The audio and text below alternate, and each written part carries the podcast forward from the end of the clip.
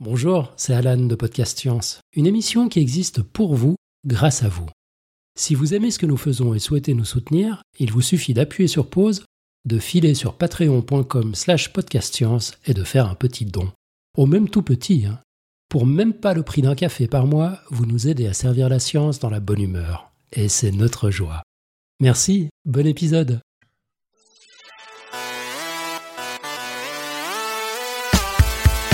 Le frigo regorge de boissons fraîches. Le four a fini de chauffer le repas, l'ordinateur est allumé, les lumières tamisées, le téléphone en silencieux. Bref, tout est prêt pour cette nouvelle émission de Podcast Science. Merci l'électricité. Et oui, difficile de s'en passer, il faut la produire, mais comment? Pour le moment, à grand renfort de ressources épuisables. Avec des ressources renouvelables, ce serait mieux pour la planète. Le dihydrogène pourrait-il être la clé? C'est le sujet de cette émission 368. Nous sommes le mercredi 27 mars de l'an 2019. Bienvenue sur Podcast Science.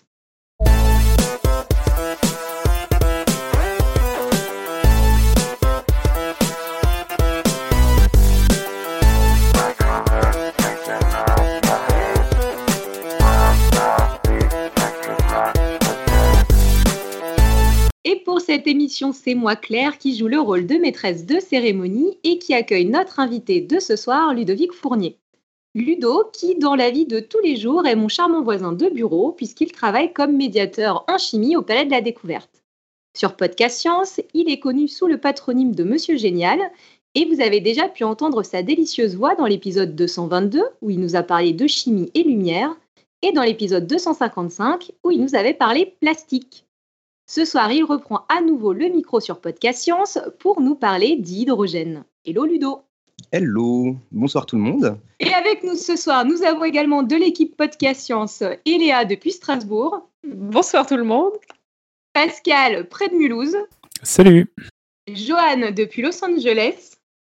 Salut à tous. Et Robin depuis Paris. Et au sommaire de l'émission, le dossier de notre invité Ludovic, le pitch de la semaine prochaine, la citation, le quiz du mois qui dure tout un trimestre et les annonces de fin d'émission. Et ce soir, Ludovic va donc nous parler hydrogène, ou plutôt pour faire plaisir à nos petits cœurs de chimistes, on va parler dihydrogène. Ludo, c'est à toi. Eh bien, cette introduction euh, était euh, vraiment très propice puisque effectivement, je suis arrivé ici et euh, le plat sortait du four. Claire m'avait préparé une boisson fraîche. On a des lampes électriques pour nous éclairer.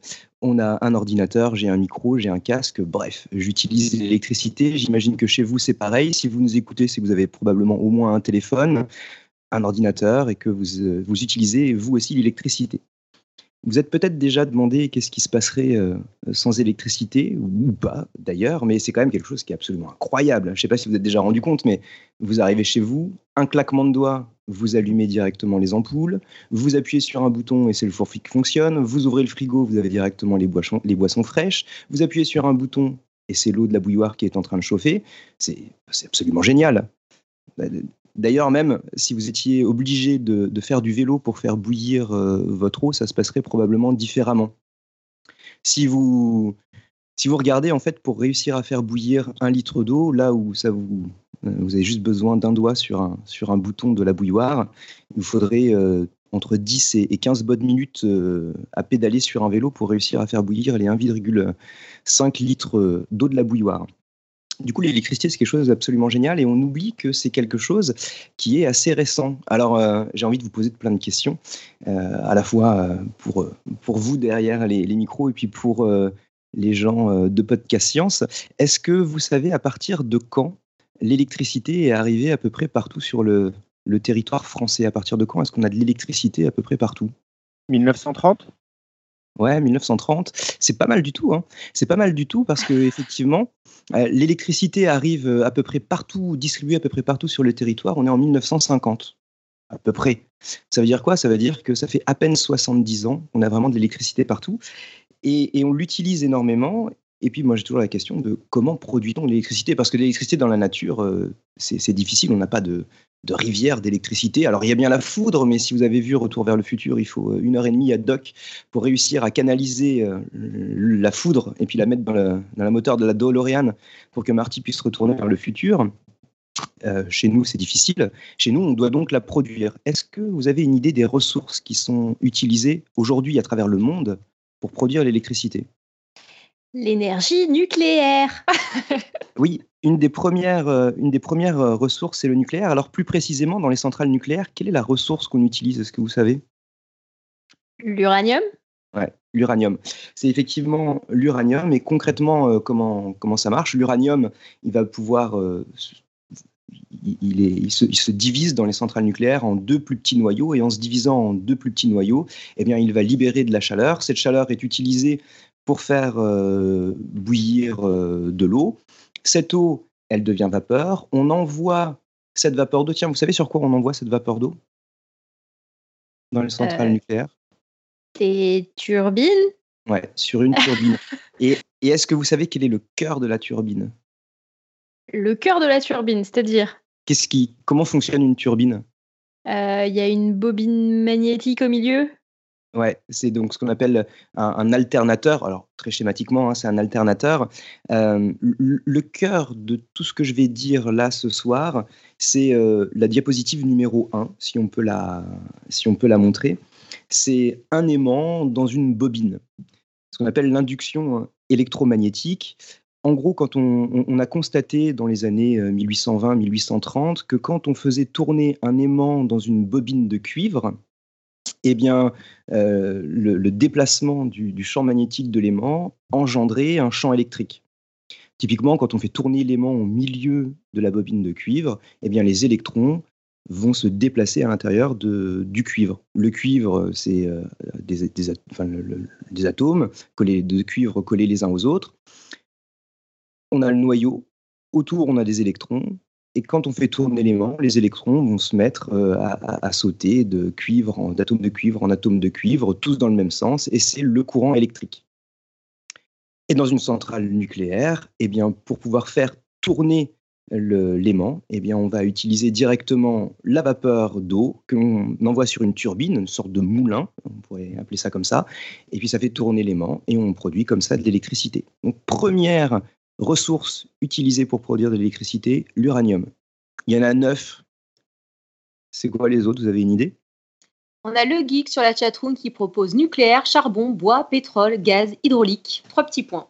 Ah, alors c'est pas mal. Il y, a, il y a, effectivement pas, mal d'idées. Alors on va, on va décomposer en, en ressources. Pour le nucléaire, la ressource, c'est l'uranium.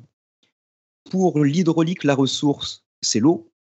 Cette fois-ci, c'est de l'eau qui est, euh, utilisée. On fait euh, tomber de l'eau dans un barrage. En bas du barrage, ben, on met euh, une turbine. L'eau va faire tourner la turbine. Au cœur de la turbine, on a un aimant dans une bobine. On transforme comme ça eh bien, une énergie mécanique en une énergie électrique.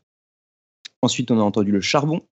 Le charbon, eh bien, on prend du charbon, on brûle du charbon, ça libère de la chaleur. Cette chaleur, on s'en sert pour faire euh, chauffer un fluide. On pourrait faire, euh, par exemple, bouillir de l'eau. On obtient de la vapeur d'eau. On envoie cette vapeur d'eau sur une turbine.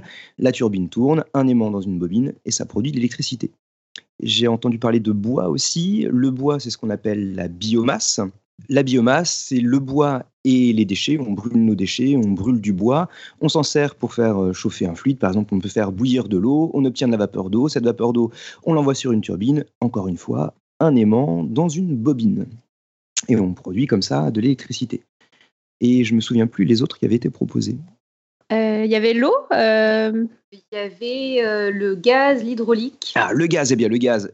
Comme comme le charbon. Hein, on fait brûler du gaz, on fait euh, par exemple bouillir de l'eau, on obtient de la vapeur d'eau, on envoie la vapeur d'eau sur une turbine. L'intérieur de la turbine, c'est un aimant dans une bobine et on obtient comme ça de l'électricité. Bah, l'hydraulique, du coup, c'est l'eau, on en a parlé. On pourrait citer également le vent. Euh, le vent, bah, encore une fois, le vent, c'est la matière air, le déplacement de la matière air qui fait tourner les pales, par exemple, d'une éolienne. Le cœur d'une éolienne, eh bien, encore une fois, c'est un aimant dans une bobine on fait tourner l'aimant et puis on obtient de l'électricité. On aurait pu également. Et oui, on pourrait également citer effectivement la Terre, euh, la géothermie. Si par exemple vous avez la chance d'habiter en Islande et que euh, vous avez directement euh, de la vapeur d'eau, les geysers, hein, de l'eau chaude, de la vapeur d'eau qui remonte directement du sol, et eh bien vous canalisez cette vapeur d'eau, vous l'envoyez sur une turbine, un aimant dans une bobine, et on obtient de l'électricité. Et il en manque un dernier. Le dernier, c'est le seul qui n'est pas basé euh, sur l'aimant dans une bobine, c'est le soleil. Le soleil, Et on la marée motrice? Oui, alors je vais en parler juste après, Ah, effectivement. Euh, mais non, mais c'est au contraire, non, c'est même très bien de, de le dire. Euh, mais je, je- juste, je parle du soleil d'abord. Le soleil, cette fois-ci, ça va être des panneaux solaires où on va transformer directement l'énergie lumineuse des, des rayons du soleil en une énergie électrique.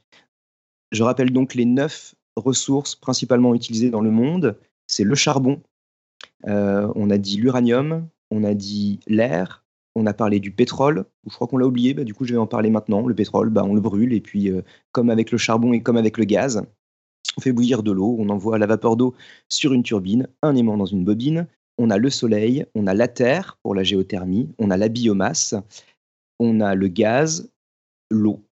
Et je crois que j'ai tout dit. Ça fait c'est pas mal les- d'options. hein. Il y a, pas- il y a pas mal d'options. Euh, on peut quand même euh, apporter, euh, avant d'apporter quelques précisions sur ce classement et, et notamment sur, euh, sur la marée motrice, euh, parmi toutes celles qui sont là, est-ce que vous avez une idée de la première ressource qui est utilisée à travers le monde? Quelle est la ressource qu'on utilise principalement pour produire de l'électricité dans le monde? Euh, Charbon. Ouais, c'est le charbon. En Ah, France. J'étais déses- j'étais désespéré d'avoir raison, mais euh, trop fort. Ah, je me disais que j'avais raison. c'est le charbon. En France, c'est pas le cas. En France, euh, c'est l'uranium qui est principalement utilisé. À travers le monde, c'est le charbon. Donc l'image numéro 2. Et sur cette image numéro 2, eh bien, vous avez le classement de ces neuf ressources. Vous constatez qu'à travers le monde, pour produire de l'électricité, on utilise à 41% le charbon. Ensuite, on utilise à 21% le gaz, puis à 16% l'eau, puis à 11% l'uranium. C'est le, quatuor gagnant. Charbon, gaz, eau, uranium. Et ensuite, à 4% le pétrole, à 3% l'air, à 2% la biomasse, à 1% le soleil et à 1% la terre. Donc ces, cinq autres ressources euh, sont, sont utilisées, mais euh, beaucoup plus faiblement que le charbon, le gaz, l'eau et l'uranium. Tout à l'heure, euh, ça parlait également de la, marée motrice. Alors j'ai- j'aimerais faire quelques précisions, parce que quand j'ai parlé de l'eau ici, j'ai parlé principalement des barrages hydroélectriques, mais il existe effectivement une autre possibilité de faire de l'électricité avec de l'eau, c'est les barrages hydroélectriques. Euh, c'est pardon, la marée motrice. Cette fois-ci, c'est une éolienne, euh, la tête en bas, directement dans les courants de l'eau. C'est pas ce qui est le plus utilisé. Ce qui est le plus utilisé, c'est quand même l'hydro- l'hydroélectricité, mais on a quand même les marées motrices qui existent. Ensuite, on a parlé du solaire, et quand j'ai parlé du solaire, j'ai parlé du photovoltaïque. Il n'y a pas que le photovoltaïque qui existe, il y a aussi euh, les euh, centrales solaires thermiques, où cette fois-ci, c'est euh, des, sortes de panneaux réflecteurs qui vont canaliser la, lumière du soleil pour directement faire chauffer un fluide caloporteur qui va nous permettre d'obtenir de la vapeur. Et on peut comme ça produire de l'électricité, mais ce qui est le plus utilisé, ça va être le panneau solaire. Bien que déjà, ce n'est pas utilisé énormément. Et puis ensuite, pour la géothermie, là j'ai principalement parlé euh, de ce qui était euh, l'exemple des geysers. Et si on est euh, sur une zone géographique avec une activité géothermique, on est content. Et sinon, bah, il y a une autre possibilité qui est envisagée. C'est par exemple de creuser des puits très profonds dans le sol, d'injecter un fluide caloporteur, de l'eau, des sels fondus, qui en, allant au fond de, ce puits eh bien, se réchaufferait en, en rentrant dans la terre et puis ressortirait chaud. Ça, c'est pas encore développé. Donc c'est pour ça que euh, j'en ai pas plus parlé pour le moment. On aurait pu également imaginer d'autres ressources. Vous avez peut-être déjà entendu parler euh, d'ITER. ITER, c'est un projet dans lequel on veut faire euh, non pas de la fission nucléaire. Donc quand on prend l'uranium dans les centrales nucléaires, on fait de la fission. Le noyau d'uranium est cassé en deux plus petits noyaux. ITER veut faire entre guillemets l'inverse. Cette fois-ci, on veut faire de la fusion nucléaire. On prend deux plus petits noyaux, on les met ensemble, on en obtient un plus gros en libérant de l'énergie. C'est ce que fait le Soleil, mais là, on veut le faire en mieux. Bon, pour l'instant, cette technologie, elle n'est pas encore au point, donc c'est pour ça qu'elle n'apparaît pas dans le classement. Dans le classement de ces neuf ressources, il n'y a pas les piles non plus dedans. Alors que les piles, bah, elles génèrent de l'électricité, mais euh, les piles, on va surtout les utiliser pour des, pour des activités qui sont nomades, on va produire un tout petit peu d'électricité avec, mais on, on ne produit pas d'électricité à l'échelle industrielle. On n'a pas d'immenses piles qui existeraient et qui nous permettraient directement de produire de l'électricité. Donc ça n'apparaît pas dans le classement. Et puis il y a une ressource. Il y a une ressource qui a été oubliée. Est-ce que vous auriez idée d'une autre ressource? Pour de l'électricité ou pour de l'énergie, Ouais. mais en général Non, pour de l'électricité. Qui apparaît pas dans le classement. Euh, Les déchets. Les déchets, c'est la biomasse. Ouais. Ouais, ça va. Euh, Ah, c'est, est-ce que, euh, ce serait, est-ce que ce serait pas par hasard le truc dont tu vas parler ce soir, genre le dihydrogène? Non, parce que ça, j'ai, ça, en fait, j'ai prévu de faire une introduction de Pourtant, il y 40 avait minutes. un- Il y avait un gros indice pourtant, ouais, ouais, c'est vrai. Alors, en fait, j'en ai parlé un, un tout petit peu au départ, mais c'est, euh, tout ce qui est euh, l'énergie animale. On pourrait prendre Ah. des animaux, par exemple des hamsters. Un hamster, ça tourne euh, dans une, dans une Des roue, enfin, enfants Une cour d'école Et, et- et surtout, on parlait tout à l'heure des vélos, mais on pourrait justement imaginer avoir euh, euh, des êtres humains euh, qui pédalent euh, sur, sur des vélos et qui produisent de l'électricité. On pourrait imaginer chez soi avoir son propre vélo, et puis quand on veut regarder la télé le soir, eh bien, on pédale pour produire de l'électricité. D'ailleurs, dans les gares, hein, vous avez peut-être déjà remarqué, mais dans les gares, on a des vélos comme ça hein, pour recharger son téléphone plutôt que de juste le, brancher sur le secteur. Et ben, hop, vous, vous pédalez. Donc, on pourrait parler de, de la ressource animale elle n'apparaît pas à l'intérieur. Alors, il y a des gens qui ont fait des, théories aussi là-dessus. Parfois, on, entend certaines personnes euh, qui parlent de l'esclavage et qui parlent de l'abolition de l'esclavage et qui disent que une des raisons, alors il y a plein de raisons qui ont amené à l'abolition de l'esclavage, mais qui disent qu'une des raisons qui a amené à ça, c'est que euh, finalement, c'est le moment où on, commence à avoir des ressources, euh, charbon, pétrole, qui sont très énergétiques et qui sont plus facilement euh, utilisable que l'énergie animale. Et donc, bah, du coup, une des raisons, certains disent qu'une des raisons eh bien, de l'abolition de l'esclavage, c'est le fait qu'on a aussi plus de, euh, de dépendance énergétique, puisqu'on a des, des ressources euh, formidables, telles que le charbon, bah, qui nous permettent de, de produire euh, un travail. Et il y a des gens qui sont amusés comme ça à faire euh, ce qu'ils ont appelé les, euh, les, esclaves énergétiques. C'est cette idée d'essayer de, se dire bah tiens euh, je prends euh, le travail qu'un être humain pourrait faire en, en 24 heures et puis j'essaye de voir avec le train de vie que j'ai dans le quotidien quand j'utilise une bouilloire euh, bah, pour faire bouillir un litre d'eau c'est euh, 10 à 15 minutes de quelqu'un qui pédalerait. Quand j'utilise un ordinateur il me faut telle quantité d'électricité donc telle quantité d'énergie et puis ils sont amusés comme ça à essayer de savoir combien d'êtres humains combien d'esclaves énergétiques on devrait avoir pour, pour vivre et, euh, et, et- et- et il en faut beaucoup. hein. On, va être dans l'ordre de la centaine hein, pour, euh, pour des pays comme le nôtre, par exemple. La centaine, attends, pardon, la centaine de, de quoi?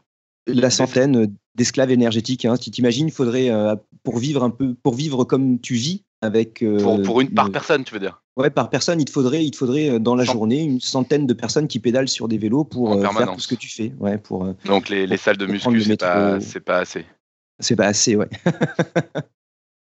Surtout si tu fais la ratio de la population qui fréquente effectivement les salles de muscu. euh, je pense Ouais, que c'est c'est pas pas assez. assez. ouais. Non, c'est pas assez.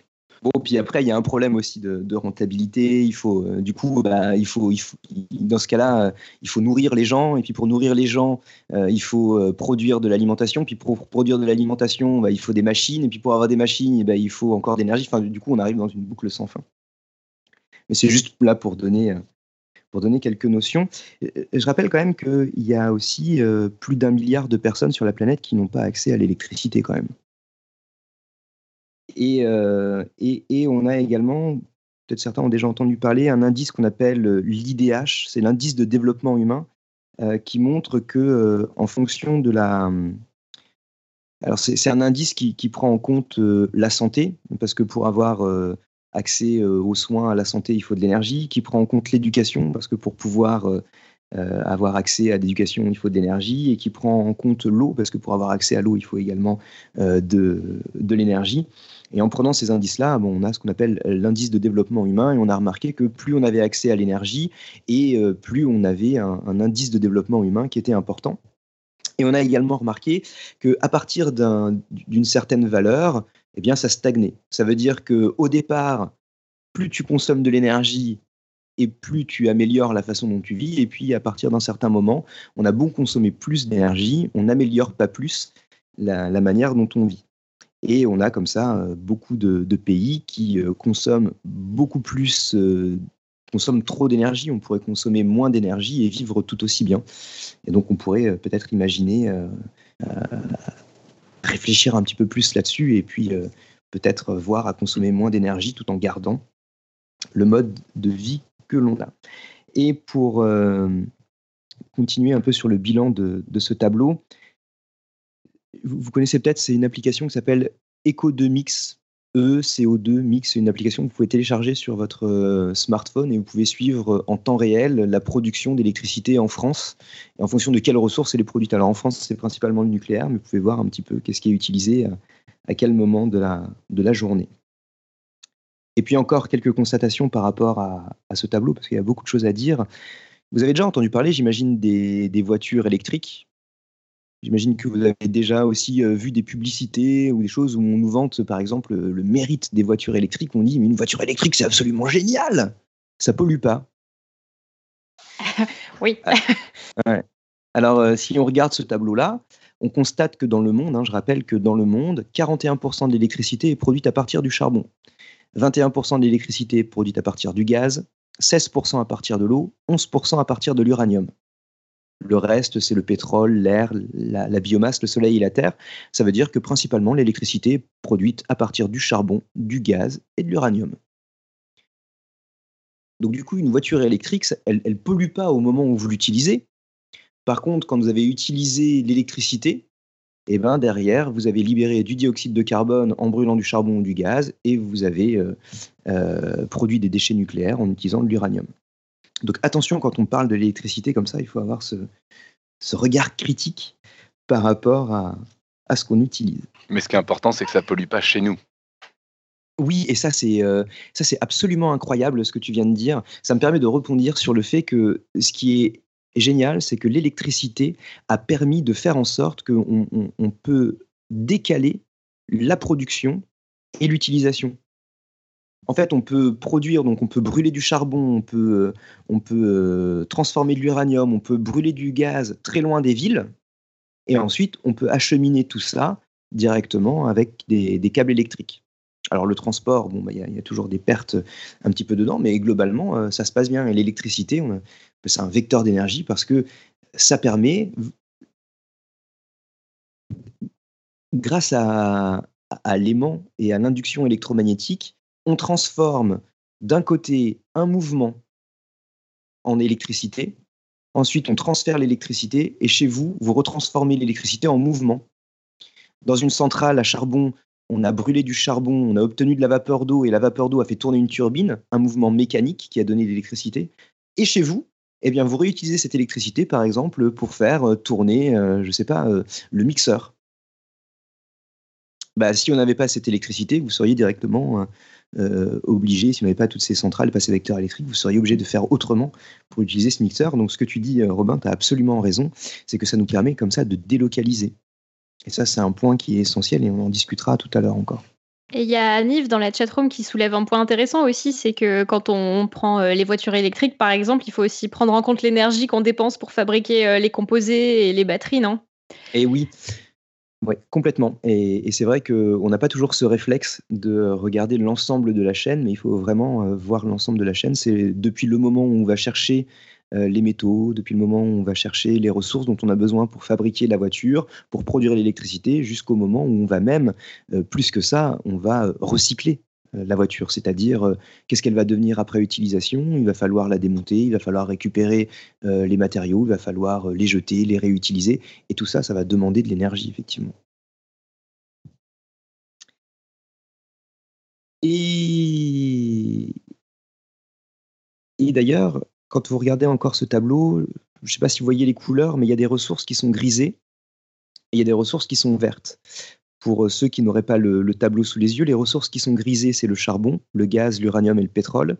Et les ressources qui sont vertes, c'est l'eau, l'air, la biomasse, le soleil et la terre. Est-ce que vous avez une idée de pourquoi certaines sont grisées et pourquoi certaines sont vertes? Euh, pour... Parce que c'est celles qui sont renouvelables et pas renouvelables, c'est ça? Et- Effectivement, vous avez en gris les ressources qui ne sont pas renouvelables et en verte les ressources qui sont renouvelables. Et, et je me permets de faire un. Je, fais une longue introduction. Je, je continue sur l'introduction pour faire la différence entre ressources et énergie parce que très souvent on parle d'énergie renouvelable, on parle d'énergie non renouvelable. En fait, une énergie, elle est caractérisée par le fait qu'elle est constante. On ne fait que transformer une énergie en une autre. On ne produit pas d'énergie, on ne consomme pas d'énergie. On transforme une énergie en une autre. Ce qui est renouvelable, euh, ce que l'on consomme, c'est pas de l'énergie, mais c'est des ressources. On consomme du charbon, on consomme du gaz, on consomme de l'uranium, on consomme du pétrole, et ça, ce sont des ressources qui ne sont pas renouvelables. On va consommer l'eau, on va consommer l'air, on va euh, consommer euh, le bois, on va consommer le soleil, on va consommer la terre, et ça, c'est des ressources qui vont être renouvelables. Donc ce n'est pas l'énergie qui est renouvelable ou non renouvelable, c'est bien la ressource qui est non renouvelable et renouvelable. Et maintenant, je vous invite à- à écouter, à écouter, vous verrez qu'on parle toujours d'énergie non renouvelable et d'énergie renouvelable, alors qu'en fait l'énergie, elle est, constante. Ce qui est renouvelable, c'est le phénomène, c'est la ressource qui est renouvelable ou qui n'est pas renouvelable.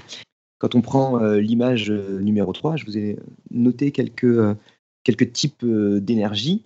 Vous avez l'énergie rayonnante, donc c'est l'énergie des rayonnements tels que la lumière, l'énergie nucléaire, l'énergie qui est contenue dans les noyaux, l'énergie thermique, c'est euh, ici principalement euh, la vibration moléculaire, vous avez l'énergie mécanique, c'est par exemple l'eau qui tombe dans une cascade, l'énergie chimique, c'est quand on a par exemple la combustion du pétrole, et puis l'énergie électrique. Et en fait, si on prend le charbon, le pétrole, le gaz, le bois et les déchets, eh bien, c'est une énergie chimique que l'on transforme en une énergie électrique. Donc, les centrales, elles vont transformer une énergie chimique en une énergie électrique. Quand on prend l'uranium, on transforme une énergie nucléaire en une énergie électrique. Un panneau solaire, il transforme l'énergie rayonnante en une énergie électrique. L'éolienne, le barrage hydroélectrique va transformer une énergie mécanique en une énergie électrique. Et puis, euh, quand on prend euh, la géothermie, vous avez un, geyser avec de la vapeur d'eau qui sort, eh bien on transforme une énergie thermique en une énergie électrique. On transforme une énergie en une autre avec des rendements plus ou moins importants. Et très souvent, quand il y a une perte, la perte, elle est, elle est produite par chaleur. Vous avez euh, l'énergie mécanique de la, de la cascade. Eh bien, à la fin, bah, vous transformez cette énergie mécanique généralement en une énergie électrique et une énergie thermique. Vous avez un échauffement, par exemple, des turbines. Et ça, bah, c'est une dissipation de chaleur qui est perdue. Donc les rendements sont jamais de 100%. On- quand on transforme une énergie en une autre, il y a souvent de l'énergie thermique qui, euh, qui est produite également. Jusque-là, est-ce que tout va bien? Oui, c'est clair. Alors, euh, dans ce cas-là, ce que je vous propose, c'est euh, de repenser au, au tableau que vous avez vu tout à l'heure, ou même de le regarder à nouveau, ce, ce tableau. Il y avait en gris les ressources qui étaient non renouvelables et en verte les ressources qui sont renouvelables. Je ne sais pas si vous voyez le mur en train d'arriver, mais le mur qui est en train d'arriver, c'est qu'aujourd'hui, 77% de l'électricité est produite à partir de ressources non renouvelables, c'est-à-dire à partir de ressources qui sont épuisables. Du charbon, il n'y en a pas indéfiniment, du gaz, il n'y en a pas indéfiniment, de l'uranium, il n'y en a pas indéfiniment, du pétrole, il n'y en a pas indéfiniment non plus. Et on a 23% de l'électricité qui est produite à partir de ressources renouvelables. Du coup, le mur qui arrive, c'est que très souvent, alors les chiffres varient et ceux que j'ai lus en dernier indiquaient à peu près encore 150 ans de, ressources euh, non renouvelables. C'est-à-dire que dans 150 ans, on n'a plus ces ressources-là. Comment on fait? Alors, quand on dit qu'il n'y a plus ces ressources-là, attention, en fait, ça ne veut pas dire que dans 150 ans, il n'y a plus de pétrole, euh, que dans 150 ans, il n'y a plus de charbon. Ça veut dire qu'il y en aura encore, mais il deviendra inexploitable. Dans le sens où, pour aller par exemple chercher du pétrole, aujourd'hui, vous avez besoin de pétrole pour aller chercher du pétrole. Et on a ce qu'on appelle un taux de retour énergétique. Le taux de retour énergétique, c'est la quantité de barils de pétrole qu'il vous faut pour aller chercher une quantité de barils de pétrole. Par exemple, si je dépense un baril de pétrole, combien j'obtiens de barils de pétrole? Au départ, dans les années 40, quand on utilise beaucoup de pétrole, le pétrole est, facile, on le trouve tout de suite, il est euh, très facile à récupérer, il est très facile à raffiner parce qu'on prend le pétrole de meilleure qualité, et globalement, avec un baril de pétrole, donc j'utilise un baril de pétrole pour en avoir 100. C'est pas mal. Quand on arrive dans les années 1970, cette fois-ci, il va falloir utiliser un baril de pétrole pour en récupérer 20. Aujourd'hui, on est à peu près à un baril de pétrole utilisé pour en récupérer 10. Plus le temps passe, plus le pétrole, le charbon euh, de- deviennent difficiles à aller chercher. Il faut creuser plus profond, il faut aller en pleine mer, il faut le raffiner parce que le meilleur pétrole, par exemple, il a été utilisé. On a euh, du pétrole, du pétrole qui est plus difficile à raffiner. Du coup, on, est obligé de dépenser plus de pétrole pour le, récupérer. Et c'est pas qu'il y en aura plus, c'est qu'à un moment, eh ben, on va arriver à un moment où on va dépenser un baril de pétrole pour en récupérer un. Et quand vous dépensez un baril de pétrole pour en récupérer un, ça sert plus à grand chose. Et puis si après vous dépensez un baril de pétrole pour euh, en récupérer la moitié d'un, faut arrêter. Parce que du coup, bah, on gaspille. Et, c'est plus ça qui va se produire que euh, un, moment où euh, on n'aura plus de pétrole. Alors parfois, on entend aussi certaines personnes qui disent oui, mais du coup, d'ici là, peut-être qu'on aura trouvé euh, des technologies qui nous permettront euh, peut-être de mieux exploiter le pétrole qui reste. Euh, On trouvera des technologies qui permettront de pallier ça. Peut-être, mais du coup, on aura quand même déjà consommé pas mal de, de pétrole. Et puis, si ça se passe comme avec le charbon, on risque d'avoir d'autres problèmes. Avec le charbon, un des problèmes qui s'est produit, c'est que, ou, même transition charbon-pétrole, si, on imagine la transition charbon-pétrole, quand euh, le pétrole est beaucoup plus énergétique que du charbon. Ça veut dire quoi? Ça veut dire que euh, quand vous brûlez euh, un kilo de pétrole, ça revient à peu près à brûler euh, 3 à 4 kilos de charbon. Le pétrole, c'est mieux. Et donc du coup, quand on passe du pétrole au charbon, bah, on pourrait se dire, bon, bah, vu qu'on on vient de trouver une ressource, c'est le charbon qui était là d'abord, et puis ensuite on a trouvé le pétrole, quand on trouve le pétrole, on se dit, bah oui, on a une ressource qui est meilleure quand même que le charbon. Euh, du coup, bah, on peut garder le train de vie qu'on a, et avec le train de vie qu'on a, on va utiliser quatre fois moins de pétrole que ce qu'on utilisait de charbon. Et ben, en fait, on constate que c'est pas ça du tout qui se passe. Puisqu'on a une ressource qui est euh, beaucoup plus facile à utiliser, et bah, tant qu'à faire, on va en utiliser plus. Et donc, du coup, euh, bah, il y a des, des arguments qui, qui disent parfois que bah, ouais, même si on trouve une meilleure technologie, bah, peut-être que ça ne nous s'ouvrira pas forcément non plus, parce que peut-être que si la technologie elle est meilleure, on va plus utiliser et plus consommer. Et, et du coup, du- euh, vu par rapport à ce que tu dis, le fait qu'on va épuiser une ressource comme le charbon ou le pétrole, ça c'est complètement un mythe d'après toi, ça va jamais se produire. Alors, euh, je peux pas dire euh, jamais. Par contre, euh, très souvent, quand on dit ah, dans 150 ans, il y en aura plus, c'est pas qu'il y en aura plus, c'est qu'il va devenir euh, très difficile à exploiter. Ouais. Il y en aura, il y en aura plus beaucoup quand même, hein, il y en aura plus beaucoup quand même, mais il va devenir de plus en plus difficile à exploiter. On peut imaginer qu'avec les technologies, au fur et à mesure, même ce plus difficile à, à exploiter, on, on- on réussira peut-être à l'exploiter au fur et à mesure. Et puis, bah, dans ce cas-là, un jour, il y en aura peut-être vraiment plus du tout. Mais en tout cas, euh, là, ce qui risque plutôt d'arriver, c'est plus qu'à un moment, bah, on va devoir dépenser un baril de pétrole pour aller euh, en récupérer un. Mhm. Et à ce moment-là, il faut arrêter. Ouais. Alors, est-ce qu'on arrêtera vraiment? J'en sais rien. L'avenir le dira. Peut-être qu'on ira jusqu'au bout, mais du coup, ça, ça, devient, ça devient idiot à ce moment-là. D'accord. Les ressources renouvelables ont donc deux, les ressources pardon, non renouvelables ont donc deux problèmes. C'est que la première, elles sont épuisables, ça on vient de le dire, et la deuxième, bah, c'est que généralement, elles rejettent euh, des déchets tels que du dioxyde de carbone ou des déchets nucléaires, des déchets du coup radioactifs. Et donc, ce qu'on voudrait faire, eh bien, c'est réussir à exploiter les ressources renouvelables. Voilà une idée, une idée géniale de se dire bon bah on n'a qu'à arrêter de faire de l'électricité avec du charbon, du gaz, du pétrole et de l'uranium. On n'a qu'à faire de l'électricité avec de l'eau, de l'air, du bois, du soleil et puis euh, de la géothermie. Ça, ça peut être sympa. Alors il y a eu des, discussions euh, sur ce sujet. Alors oui, un, point. hein, j'ai absolument pas euh, vocation à vous faire ici une présentation euh, totalement exhaustive pour la simple et bonne raison que le sujet dont je parle ce soir est extrêmement vaste et il bouge beaucoup. Alors bah, n'hésitez pas à dire s'il y a des choses en cours que vous voyez et tout, parce que je suis loin de, de tout connaître. Ça bouge tellement que j'ai pas le temps de faire une bibliographie toujours exhaustive de ce qui se passe. Donc n'hésitez pas à, à compléter les choses, euh, même au contraire, comme ça j'apprends des trucs et je suis toujours content.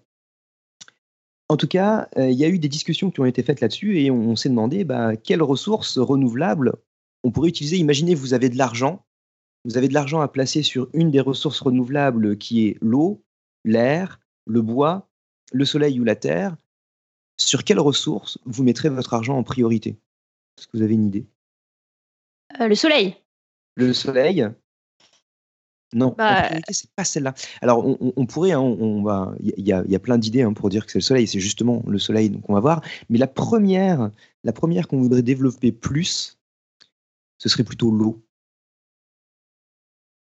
Pourquoi l'eau? Parce que euh, si vous regardez le tableau qu'on a vu tout à l'heure, l'eau, elle est dans le quatuor gagnant. Pour l'instant, l'eau est exploitée à 16%.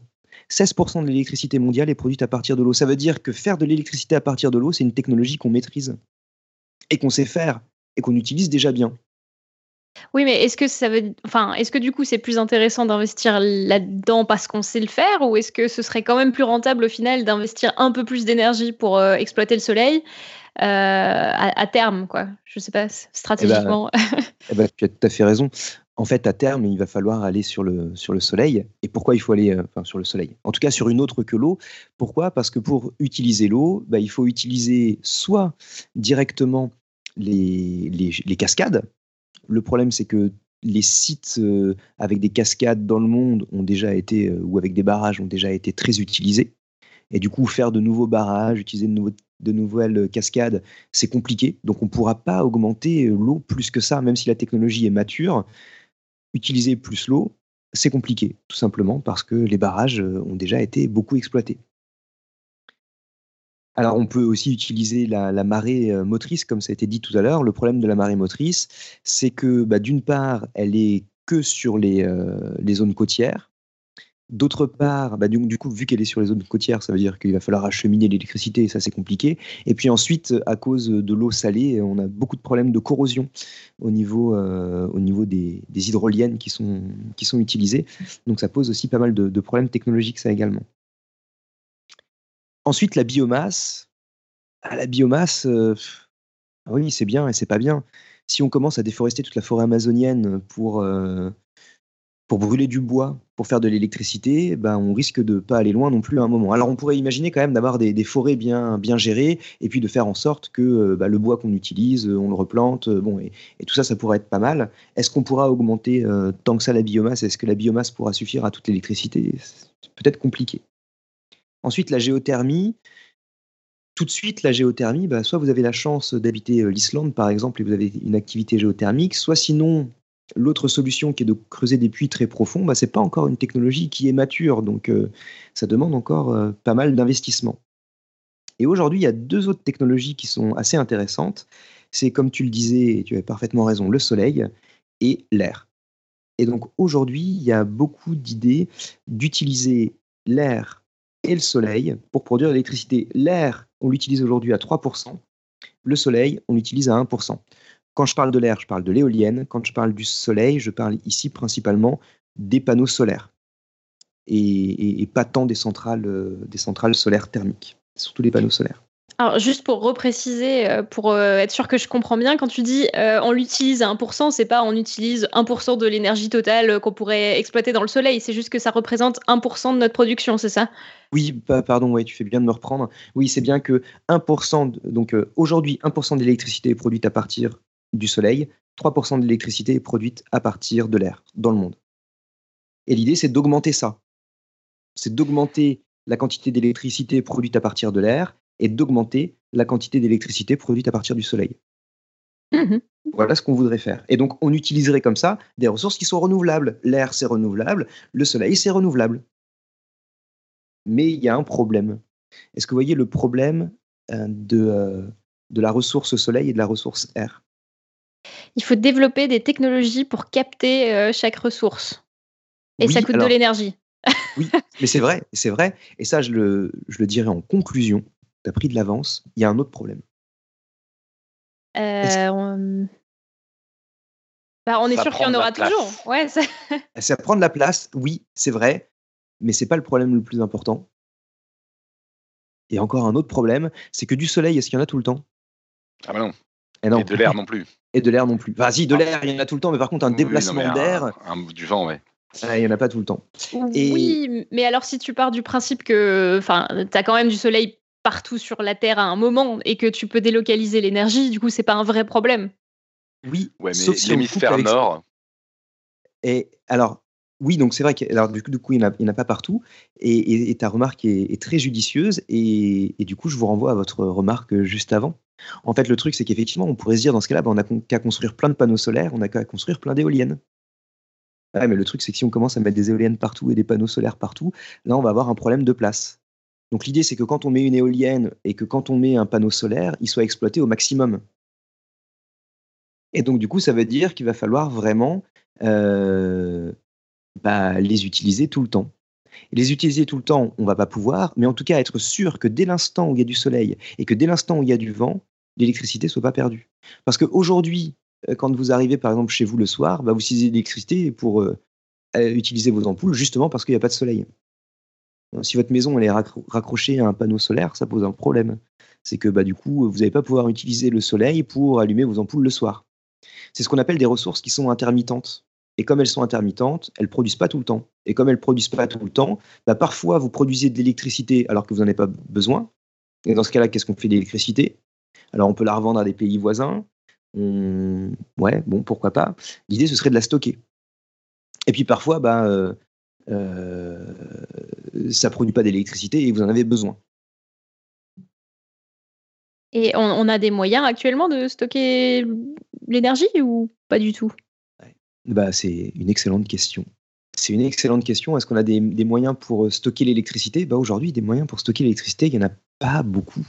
Il n'y en a pas beaucoup. Il en existe quand même quelques-uns euh, qui sont, euh, qui sont connus, voire même maîtrisés. Le premier qui est utilisé aujourd'hui, il consiste à, quand par exemple une éolienne fonctionne ou qu'un panneau solaire fonctionne et qu'on n'a pas besoin de cette électricité, eh bien, on peut prendre cette électricité, l'envoyer à une pompe qui va pomper l'eau en bas d'un barrage pour la remonter en haut du barrage. On appelle ça les steps et c'est quelque chose qui est très utilisé. Il y a encore d'autres technologies où on peut comprimer de l'air, par exemple, aussi, avec de l'électricité, et puis, euh, et puis stocker l'énergie euh, l'énergie comme ça. Le problème, par exemple, avec, euh, avec ce qui est le plus utilisé aujourd'hui, avec l'électricité qui nous sert à faire fonctionner des pompes qui nous permettent de remonter l'eau en bas d'un barrage, en haut du barrage, bah, c'est que des barrages, on ne peut pas en construire à l'infini non plus. Donc à un moment, on va avoir un problème.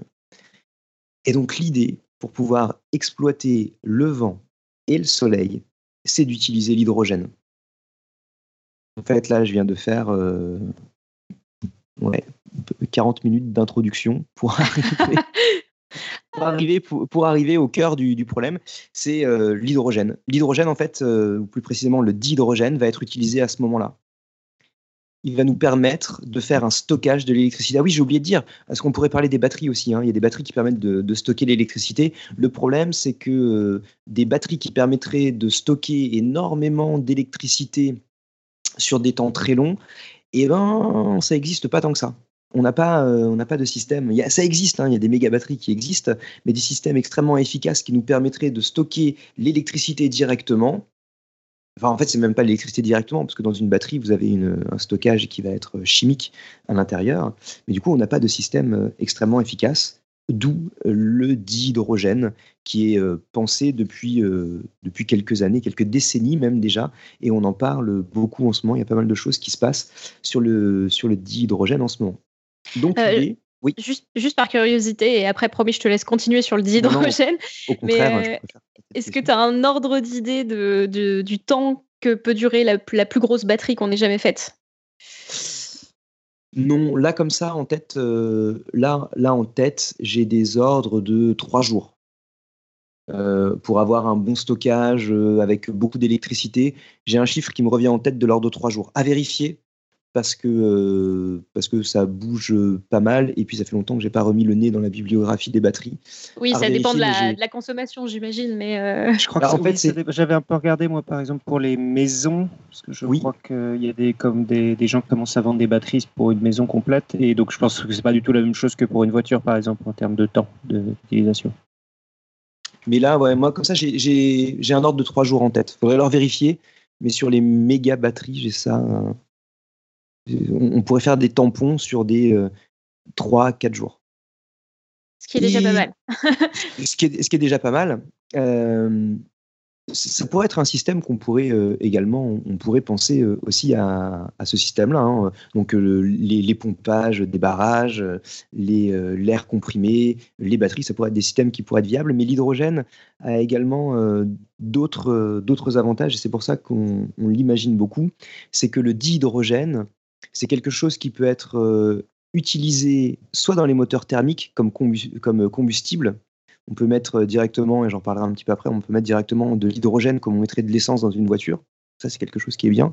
Et en plus de ça, l'hydrogène, le dihydrogène peut être transporté très facilement, par exemple, dans des, on pourrait ré- réexploiter des canalisations de gaz naturel, par exemple, pour euh, transporter du, dihydrogène.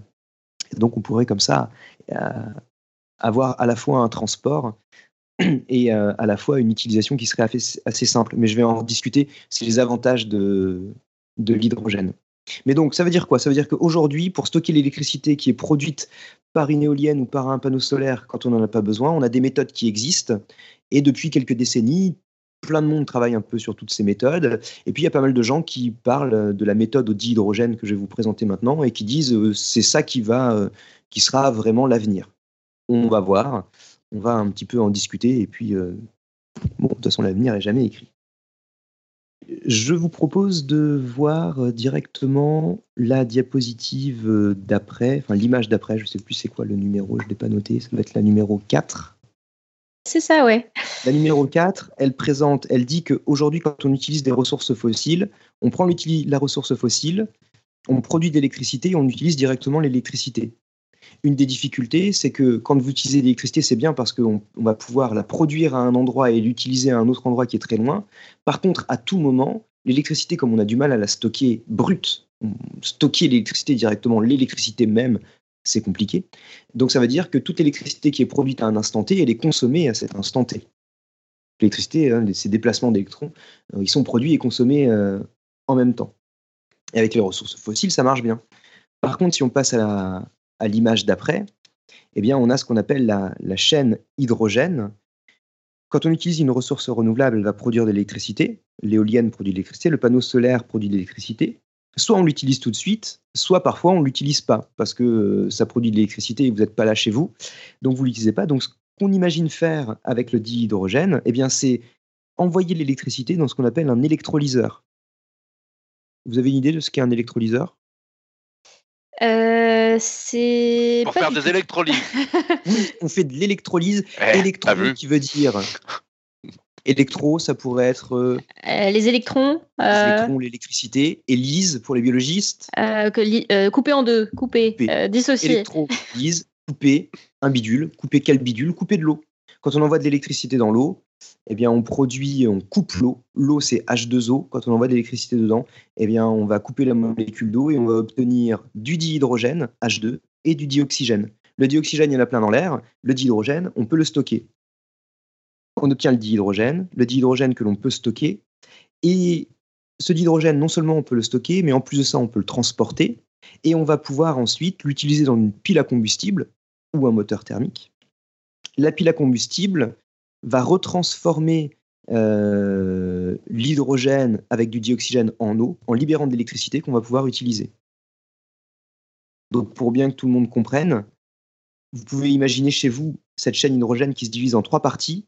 Vous avez un électrolyseur, une cuve de stockage et vous avez également une pile à combustible.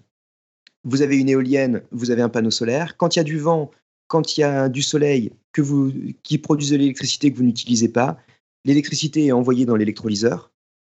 L'électrolyseur va couper l'eau en produisant du dihydrogène que vous stockez. Vous avez la cuve de stockage. Et puis quand vous arrivez chez vous le soir et que vous avez besoin d'électricité, quand vous appuyez sur euh, l'interrupteur, eh bien le dihydrogène est envoyé dans la pile à combustible. Le dihydrogène se retransforme en eau en libérant de l'électricité que vous utilisez directement. Et c'est ça qu'on va vouloir euh, utiliser. Et ça, c'est un processus qui peut se refaire euh, indéfiniment? Indéfiniment, non, mais qui peut se refaire sur pas mal de cycles. Et, euh, et ben je- on va justement en parler parce que je vais vous proposer de décortiquer un petit peu l'électrolyseur, de décortiquer un petit peu le stockage et puis de décortiquer un petit peu la pile à, à compus- à combustible.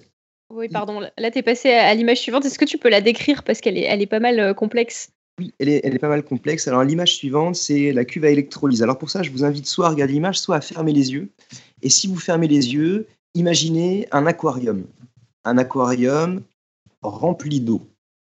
Alors euh, prenez un aquarium. euh, alors euh, si je dis rectangulaire, je vais, je vais- Robin va pas être content. en forme de pavé. Ça va, Robin Là, je le dis bien? Non, mais ça va, on est dans le langage courant, t'as le droit de dire ce que tu veux. hein.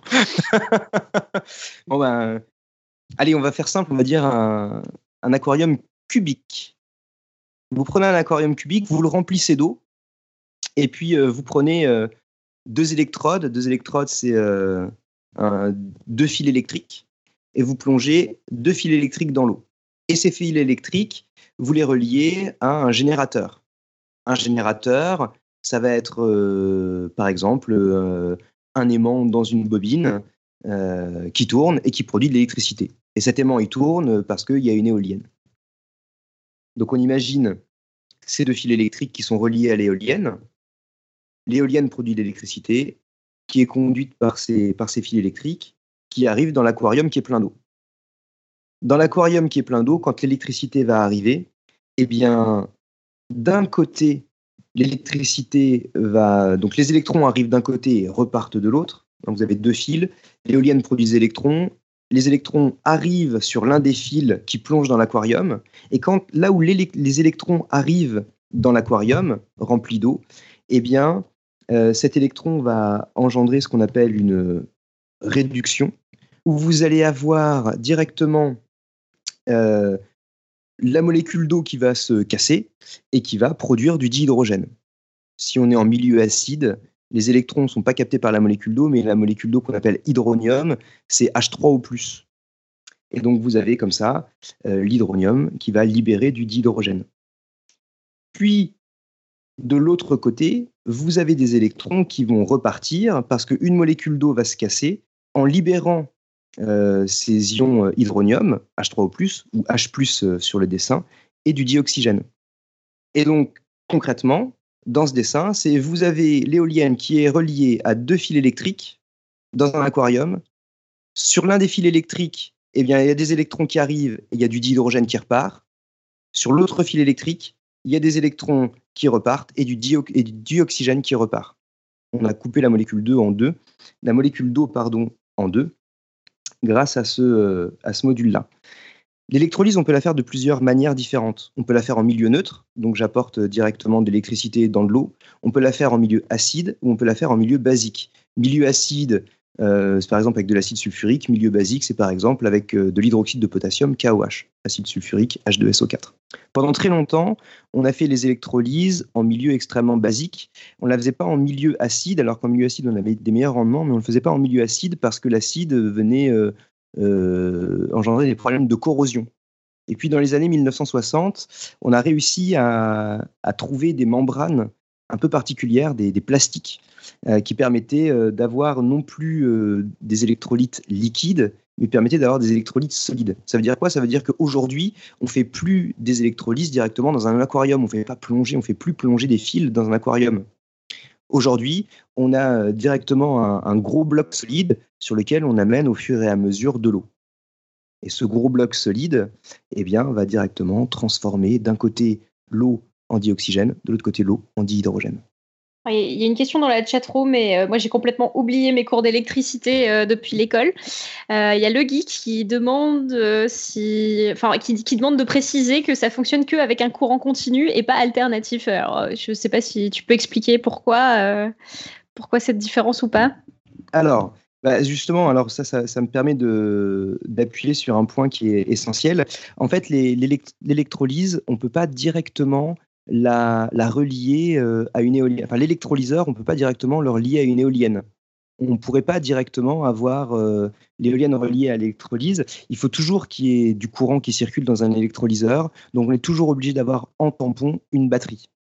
Tout simplement parce que sinon l'électrolyseur il s'abîme, il peut pas être éteint, rallumé, éteint, rallumé, éteint, rallumé. On est obligé d'avoir une électrolyse qui fonctionne en continu. Donc tout à l'heure je parlais des méga batteries et en fait ces méga batteries elles seront utilisées en zone tampon. Donc vous avez de l'électricité qui est produite par une éolienne, par, euh, un panneau solaire de manière intermittente. Cette électricité est envoyée dans une méga batterie qui fait euh, ou une batterie qui va faire office de tampon et la batterie va envoyer du courant en continu à l'intérieur de, de l'électrolyseur, tout simplement bah, parce qu'on ne va pas pouvoir changer euh, sans arrêt le sens du courant et on ne va pas pouvoir arrêter l'électrolyseur facilement, sinon il s'abîme.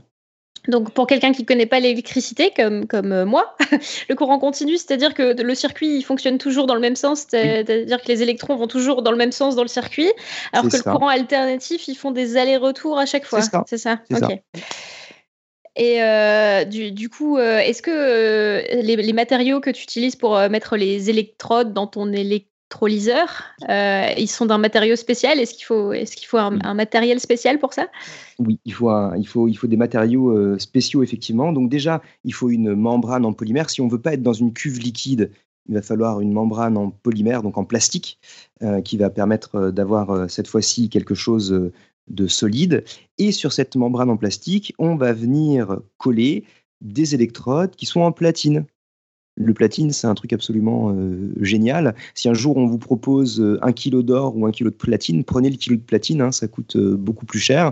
Donc ça fait partie des métaux de transition hein, dans le tableau périodique de, de Mendeleïev. Le platine, c'est un métal qui va être malléable, qui va avoir une très bonne conductivité et qui surtout a une très grande stabilité. Il ne s'abîme pas le platine. Et donc ce qu'on fait, le problème c'est que le platine, ça coûte extrêmement cher. Et donc, on veut en utiliser le, dans les proportions les plus faibles possibles. Et donc, aujourd'hui, une des façons de faire des électrodes, c'est plus des fils qui trempent directement dans l'eau. C'est on va prendre, par exemple, de la poudre de carbone, on va greffer du platine dessus, et on va avoir comme ça, et on va greffer cette poudre de carbone sur laquelle on a mis du platine directement sur les membranes. donc, vous avez, il faut imaginer une sorte de sandwich où vous avez le milieu du sandwich, l'intérieur du sandwich, c'est euh, le, le plastique le plastique qui sert de cuve liquide, mais qui est solide. Et puis le pain de part et d'autre, eh c'est euh, du carbone sur lequel on a déposé du platine. Et qui arrive directement sur, ces surfaces, euh, sur ce, sandwich, eh bien, vous avez un petit peu d'eau qui arrive au fur et à mesure. Donc ça, ça trempe pas dans l'eau, mais on fait venir l'eau au fur et à mesure sur le pain du sandwich. Et donc, euh, le fait que le platine soit beaucoup plus cher qu'un autre matériel, ça, rend les électrolyseurs très très chers. C'est ça? Oui, ça rend les, effectivement, ça rend les électrolyseurs très chers. Et puis en plus, il faut aller chercher le, platine. Alors, des gens qui se sont demandé bah, est-ce qu'on ne pourrait pas remplacer le platine par autre chose? Et euh, en fait, ben, on a remarqué que euh, globalement, euh, vous avez le platine, vous avez le palladium, le rhodium, le ruthénium, en gros. Hein. si, vous regardez dans le tableau périodique, vous pouvez trouver ces, éléments-là. Ils sont pas loin l'un de l'autre. C'est dans, le bloc des métaux de transition. Et c'est ceux-là qu'on va devoir utiliser, qui sont quand même assez chers. Et donc, il y a beaucoup d'industriels et beaucoup de laboratoires de recherche qui ont essayé de trouver une façon de, pallier ça en utilisant d'autres métaux qui pourraient être moins chers. Et aujourd'hui, à l'échelle industrielle, on n'a pas trouvé, en tout cas à ma connaissance et dans ce que j'ai lu, euh, personne n'a trouvé de système qui permette de se passer de ces, de ces métaux-là. Il y a plein de recherches qui sont faites, mais à l'échelle industrielle, aujourd'hui, on est toujours obligé d'utiliser du platine. Ok. Ce qui rend euh, aussi euh, bah, l'électrolyseur un petit peu cher, et puis ce qui peut apporter un bémol à cette chaîne hydrogène. Ouais, je, ne suis pas là pour dire que la chaîne hydrogène, c'est génial. Hein. Je suis là justement pour, pour en discuter et on verra a des avantages et des inconvénients. L'un des inconvénients, c'est par exemple ce platine. Ok, je crois que euh, je vous ai tout dit. Je, vais, je, vérifie que je vous ai bien tout dit euh, par rapport à ce que je voulais, euh, à ce que je voulais vous dire. Ah oui, si, juste la membrane, la membrane qui a été la, la, première à être développée, vous avez peut-être déjà entendu parler de son nom, s'appelle le Nafion. N-A-F-I-O-N. D'ailleurs, si vous voulez la, retrouver, vous tapez euh, Nafion et vous pouvez comme ça trouver la formule chimique euh, de ce plastique, de cette membrane plastique. Et puis, euh, donc, du coup, cette membrane qui va avoir la capacité hein, de servir d'électrolyte et puis de laisser passer directement les ions. Alors, est-ce que tu sais comment est-ce qu'on prélève le, platine? Enfin, comment est-ce qu'on extrait le platine? Parce que j'ai aucune idée. Eh ben moi non plus. Je n'ai aucune idée de comment on fait pour extraire du platine dans la nature, comment on fait pour euh, le raffiner, j'en ai aucune idée. Comme je vous disais, c'est extrêmement vaste et je suis loin de tout savoir. Donc, bah, s'il y a des gens sur la chatroom qui savent ou qui ont des liens à proposer, eh ben, n'hésitez pas, allez-y, proposez. Et, et on les mettra dans les notes d'émission. Voilà. Une fois qu'on a parlé de ça, eh bien, je vous propose maintenant de parler du stockage. Une fois que vous avez produit grâce à l'électrolyseur, donc une fois que vous avez produit grâce à l'électrolyseur le dihydrogène, vous allez pouvoir le stocker. Le problème, c'est que le dihydrogène, c'est quelque chose qui est, euh, qui est à l'état de gaz. On ne pourrait pas imaginer directement l'utiliser à l'état gazeux, euh, à pression et à atmosphérique et à température ambiante. Pour vous donner un ordre de grandeur, dans une voiture, pour la faire avancer d'une centaine de kilomètres, en fonction de la voiture, vous allez utiliser, allez, on va dire 8 litres d'essence. 8 litres d'essence pour faire avancer une voiture de 100 km, ça fait à peu près 6 kg. Donc on utilise 6 kg d'essence pour faire avancer une voiture de 100 km. Et 6 kg d'essence, ça fait 8 litres. Quand on utilise le dihydrogène, il y a deux manières de l'utiliser. Soit on peut directement utiliser le dihydrogène dans une voiture classique, donc pour ça, on va chez le garagiste, on lui demande de changer le réservoir d'essence par un réservoir à dihydrogène. On fait quelques modifications au niveau du carburateur et puis on réussit à utiliser directement le dihydrogène dans une voiture classique. Ça, c'est un point qui est extrêmement important parce qu'une des raisons pour lesquelles le dihydrogène est aussi imaginé comme euh, ressource pour euh, l'avenir, et, pourquoi est-ce qu'on se dit que bah, cette chaîne hydrogène est intéressante, c'est qu'on va à la fois pouvoir l'utiliser en nomade et à la fois pouvoir l'utiliser en sédentaire. Ça veut dire à la fois chez vous, euh, vous produisez du dihydrogène et vous le stockez. Et à la fois, il y a des usines qui, à partir de panneaux solaires, de beaucoup de panneaux solaires et de beaucoup d'éoliennes, produisent du dihydrogène que vous pourrez euh, introduire, par exemple, dans les voitures et remplacer le pétrole dans, les moyens de transport. Et en plus de ça, la transition, elle peut se faire doucement parce que vous n'êtes pas obligé de changer tout de suite votre voiture. Vous pouvez juste aller chez le garagiste et puis, euh, voilà, ça coûte de l'argent, mais vous pouvez faire changer le réservoir. Si vous utilisez une, voiture classique dans laquelle vous avez fait les modifications pour utiliser du dihydrogène, il va vous falloir 2 kg de dihydrogène pour faire 100 km. 6 kg d'essence pour faire 100 km, 2 kg de dihydrogène pour faire 100 km. Et si vous avez une voiture avec une pile à combustible qui a un bien meilleur rendement que le moteur thermique, avec 1 kg de dihydrogène, vous faites 100 km. C'est pas mal. Bon, le problème, c'est que 6 kg d'essence, ça fait 8 litres. Et si on prend euh, la voiture euh, avec la pile à combustible, il faut 1 kg de dihydrogène pour faire 100 km. À pression atmosphérique et à température ambiante, 1 kg de dihydrogène, ça fait 11 mètres cubes. 11 mètres cubes, ça fait 11 000 litres. Donc vous imaginez, vous avez votre voiture avec un réservoir de 11 000 litres. Ou alors chez vous, bah, vous mettez des cuves de 11 000 litres pour stocker 1 kg de dihydrogène, qui vous permet juste de faire 100 euh, km, donc bah, qui ne vous permettent pas mm. de, produire de l'électricité longtemps chez vous. Et 11 000 litres, c'est euh, à l'état de gaz? Il n'y a pas moyen de le compresser? Eh bien si, justement, tu as parfaitement raison. Du coup, le dihydrogène, on ne peut pas le stocker comme ça. Il va falloir, donc si on veut le stocker à l'état de gaz, il va falloir le compresser. Et donc des, ingénieurs, des industriels ont proposé deux types de bonbonnes qui sont aujourd'hui utilisées. Une bonbonne à 350 bars et une bonbonne pressurisée à 700 bars à 350 bars, vos 11 000 litres ne donnent plus que 32 litres. C'est pas mal. Hein vous avez, euh, quand vous prenez euh, un, moteur, euh, enfin un réservoir d'essence, vous prenez là un réservoir, bon, bah, vous avez, au lieu d'avoir 8 litres d'essence, vous avez 32 litres d'hydrogène. Et à 700 bars, vous comprimez encore plus, vous avez 16 litres. Et donc, les systèmes, si on veut stocker le dihydrogène à l'état gazeux, on va devoir le comprimer. Et pour le comprimer, bah, c'est soit 350 bars, soit 700 bars. C'est aujourd'hui ce qui est proposé. Et vu la pression, c'est pas super dangereux de le, compresser autant? Ah bah si, euh, donc c'est pour ça que les, bonbonnes qui ont été faites, elles ont été euh, spécialement développées et spécialement euh, testées pour même si pour que même si la voiture se crache, il n'y ait pas de problème pour faire aussi en sorte qu'il n'y ait pas de fuite de dihydrogène chez vous. Et, donc les premiers, les premiers systèmes. mais ça demande énormément d'énergie de compresser un truc comme ça, non? Eh oui, et c'est ça qui est rigolo. Enfin, rigolo. c'est là, c'est là une des limites. En fait, à chaque fois, il y a des avantages et des inconvénients. Aujourd'hui, pour compresser le dihydrogène, en gros, 10% du dihydrogène que vous stockez, vous l'utilisez pour le stocker. Je ne sais pas si c'est clair. Ça, veut dire que euh, quand vous stockez du dihydrogène, bah, vous stockez 100%, euh, on va dire, allez, sans unité d'énergie. Eh bien, sur ces 100 unités d'énergie, en fait, vous n'en avez pas 100, vous en avez 90 parce qu'il vous a fallu 10 unités pour le comprimer. Donc oui, le comprimer, ça coûte cher. Et c'est là un des, problèmes.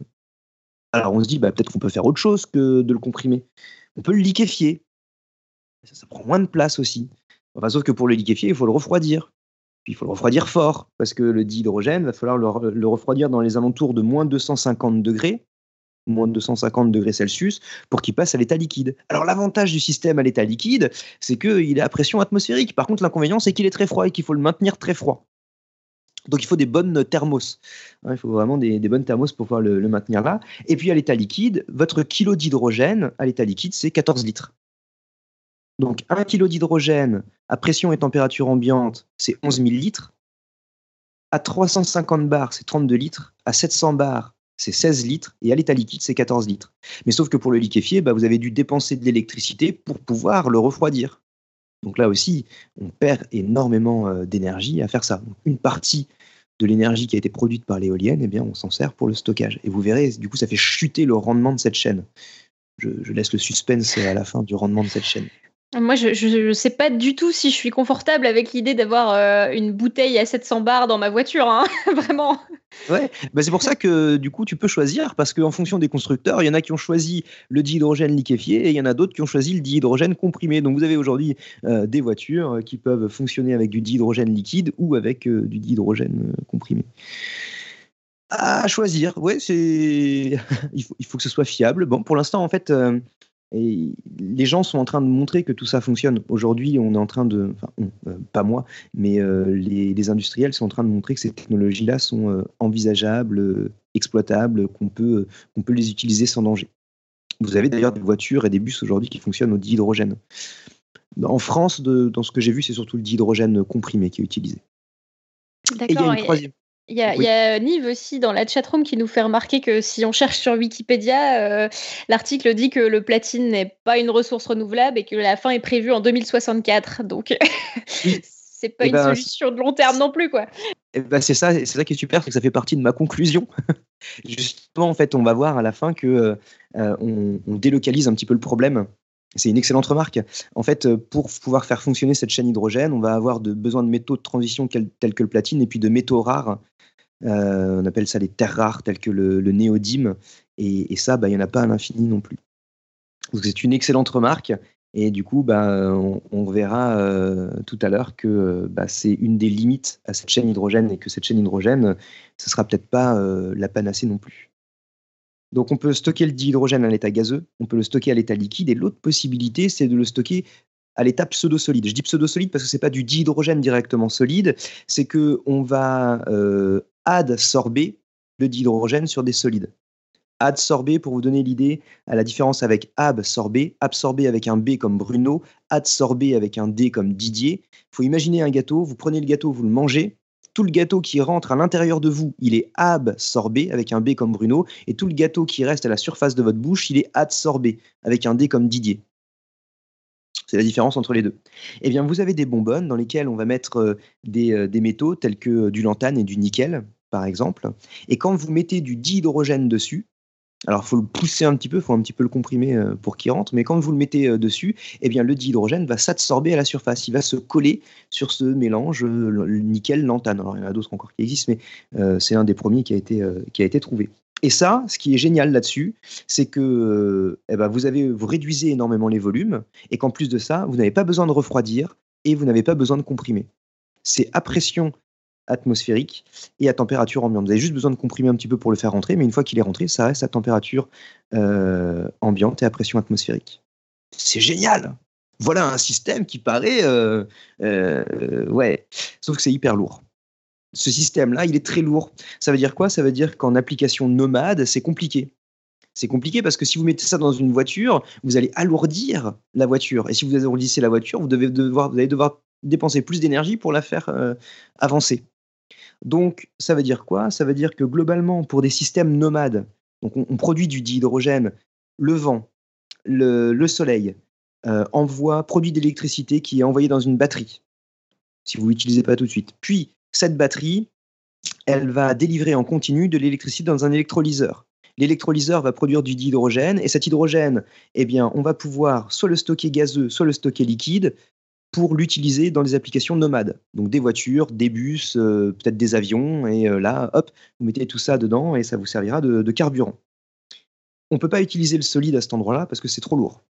Par contre, pour le, stocker chez soi, eh bien, dans ce cas-là, si on a besoin euh, pour l'électricité dans sa maison, dans ce cas-là, on va pouvoir utiliser le solide où on a quelque chose qui est beaucoup plus safe, euh, qui est beaucoup plus lourd, mais bon, bah, chez vous sur Terre, hein, qui n'a pas besoin de se déplacer, ça pose moins de problèmes. Donc en fonction de l'utilisation qu'on va en avoir, on utilisera l'un ou l'autre des stockages. Du coup, je vous propose, euh, enfin, si, pas de questions, je vous propose de passer à l'avant-dernière partie de tout ce que j'ai à vous raconter euh, ce soir.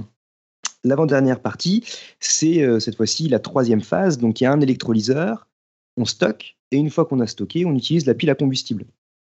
La pile à combustible, pour comprendre ce qu'est une pile à combustible, il faut déjà comprendre ce qu'est une pile. Euh, là maintenant, je vous propose l'image d'après, qui est euh, l'image, cette fois-ci, euh, de schéma récapitulatif d'une pile. Là, ce que vous êtes en train de voir, c'est une pile. Une pile, qu'est-ce que c'est? Eh bien, une pile, c'est un bidule qui fait deux réactions chimiques une réaction chimique qui donne des électrons et une réaction chimique qui capte des électrons. Et quand vous reliez la réaction chimique qui donne des électrons avec la réaction chimique qui capte des électrons, et eh bah, ben, du coup, les réactions se font et les électrons traversent le fil. Et si au milieu du fil, bah, vous mettez euh, une ampoule, vous mettez euh, euh, un appareil électrique, et eh bien, ça va faire fonctionner l'appareil électrique, ça va faire fonctionner l'ampoule. Un des exemples, c'est une réaction chimique qui est la, la réaction d'oxydation du zinc. Vous avez du zinc qui devient du Zn, du zinc 2+, l'ion zinc 2+, en libérant deux électrons. Les deux électrons sont captés par euh, du sulfate de cuivre et principalement par le, Cu2+. Et avec ces deux électrons, bah, vous avez une réduction du cuivre euh, qui devient du coup, euh, qui passe du cuivre ionique au cuivre solide. C'est un exemple de pile. Des piles, il en existe plein. La pile à combustible, comme son nom l'indique, c'est une pile mais c'est une pile à combustible. Alors pourquoi combustible? Tout simplement parce que dans une pile classique, ben, à un bout d'un moment, vous ne pouvez plus l'utiliser. Et pourquoi est-ce que vous ne pouvez plus l'utiliser? Parce que eh bien, dans la pile, vous avez par exemple le zinc qui est utilisé et qui se transforme en, Zn2+, et, et ben, à un moment, vous n'avez plus de zinc. Et quand vous n'avez plus de zinc, ben, la pile s'arrête. Puis c'est une pile au zinc. Et puis, euh, bon, aujourd'hui, les piles sont faites avec d'autres choses. Euh, enfin, non, il y a quand même pas mal de zinc dedans. Vous pouvez avoir des piles dans plein d'autres choses, mais une fois que vous n'avez plus les réactifs, ben, la pile s'arrête on parle de pile à jetez la combustible parce que cette fois-ci, eh bien, ce qui va faire la transformation chimique, c'est d'un côté le dihydrogène et de l'autre côté le dioxygène. Et le dihydrogène et le dioxygène ne sont pas contenus dans le boîtier. Et ça veut dire que vous allez pouvoir sur le boîtier euh, pluguer directement du dihydrogène et puis pluguer du dioxygène. Et quand la bonbonne de dioxygène et de dihydrogène est vide, vous les enlevez et puis vous en remettez d'autres. C'est pour ça qu'on parle de pile à combustible, parce qu'on ne jette pas le boîtier de la pile, on ne fait que remettre à chaque fois, soit on remplit les bonbonnes, soit on les remet. L'image d'après, c'est le schéma d'une pile à combustible. Pour les auditeurs qui n'ont pas euh, le schéma devant eux, la pile à combustible, c'est l'inverse d'un électrolyseur. Un électrolyseur, c'était H2O qui donnait H2 plus O2, enfin deux H2O qui se donnaient 2 H2 plus une molécule de dioxygène, O2. Et la pile à combustible, elle fait l'inverse. Deux molécules de dihydrogène plus une molécule de dioxygène qui donne deux molécules d'eau.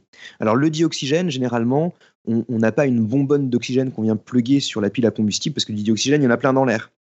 Donc en fait, vous avez encore un sandwich. Exactement comme tout à l'heure, vous avez une membrane plein de piles à combustible différentes existent. Une d'elles, c'est euh, une pile avec une membrane, la même que dans l'électrolyseur que j'ai parlé tout à l'heure, c'est une membrane plastique de Nafion.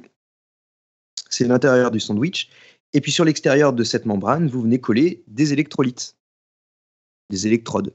Pardon, j'ai dit des électrolytes, c'est des électrodes. Et les électrodes, exactement comme tout à l'heure, ça va être du platine, euh, du ruthénium, euh, qui vont être mis sur du, du charbon. Donc là encore, euh, sur du, carbone, pardon. Donc là encore, on a besoin de platine, on a besoin de ruthénium, on a besoin de ces, métaux-là. D'un côté, vous faites, euh, d'un côté du sandwich, on fait arriver du dihydrogène, et le dihydrogène va se décomposer. les deux atomes d'oxygène se séparent en libérant des électrons. La membrane, c'est une membrane, euh, ce, plastique, elle ne laisse pas passer les électrons, mais elle laisse passer l'hydrogène, enfin l'hydrogène, elle laisse passer le lion, le proton H+. Donc du coup, les électrons, ils vont partir dans le, câble, aller vers une ampoule si vous avez mis une ampoule, et puis arriver à l'autre électrode. Les protons H+, traversent la membrane, et de l'autre côté, ces protons H+, vont rencontrer du dioxygène et des électrons. Et en rencontrant du dioxygène et des électrons, ça va reformer une molécule d'eau. Et on a encore une fois ce bilan, 2H2 plus O2 donne 2H2O. Le problème encore des piles à combustible, bah, c'est qu'il va vous falloir du platine et, euh, ces euh, métaux de, transition. Ce qui est sûr aujourd'hui, euh, c'est que les industriels ont montré qu'il était possible d'avoir des piles à combustible qui fonctionnaient très bien. Des piles à combustible, il y en a sept catégories différentes qui existent. Donc on est vraiment capable d'utiliser aujourd'hui le dihydrogène pour produire de l'électricité. Et on fait cette démonstration principalement avec des voitures des bus. On a également montré qu'on était capable de stocker le dihydrogène dans des bonbonnes euh, sous forme de gaz euh, liquide ou même euh, à l'état solide, tel qu'on en a parlé tout à l'heure. Sauf que les industriels, ils ont montré ça avec du dihydrogène, mais cet hydrogène, ce dihydrogène, fallait bien qu'il l'ait. Et aujourd'hui, le dihydrogène, il n'est pas du tout produit à partir du vent et à partir, à partir du, des panneaux solaires.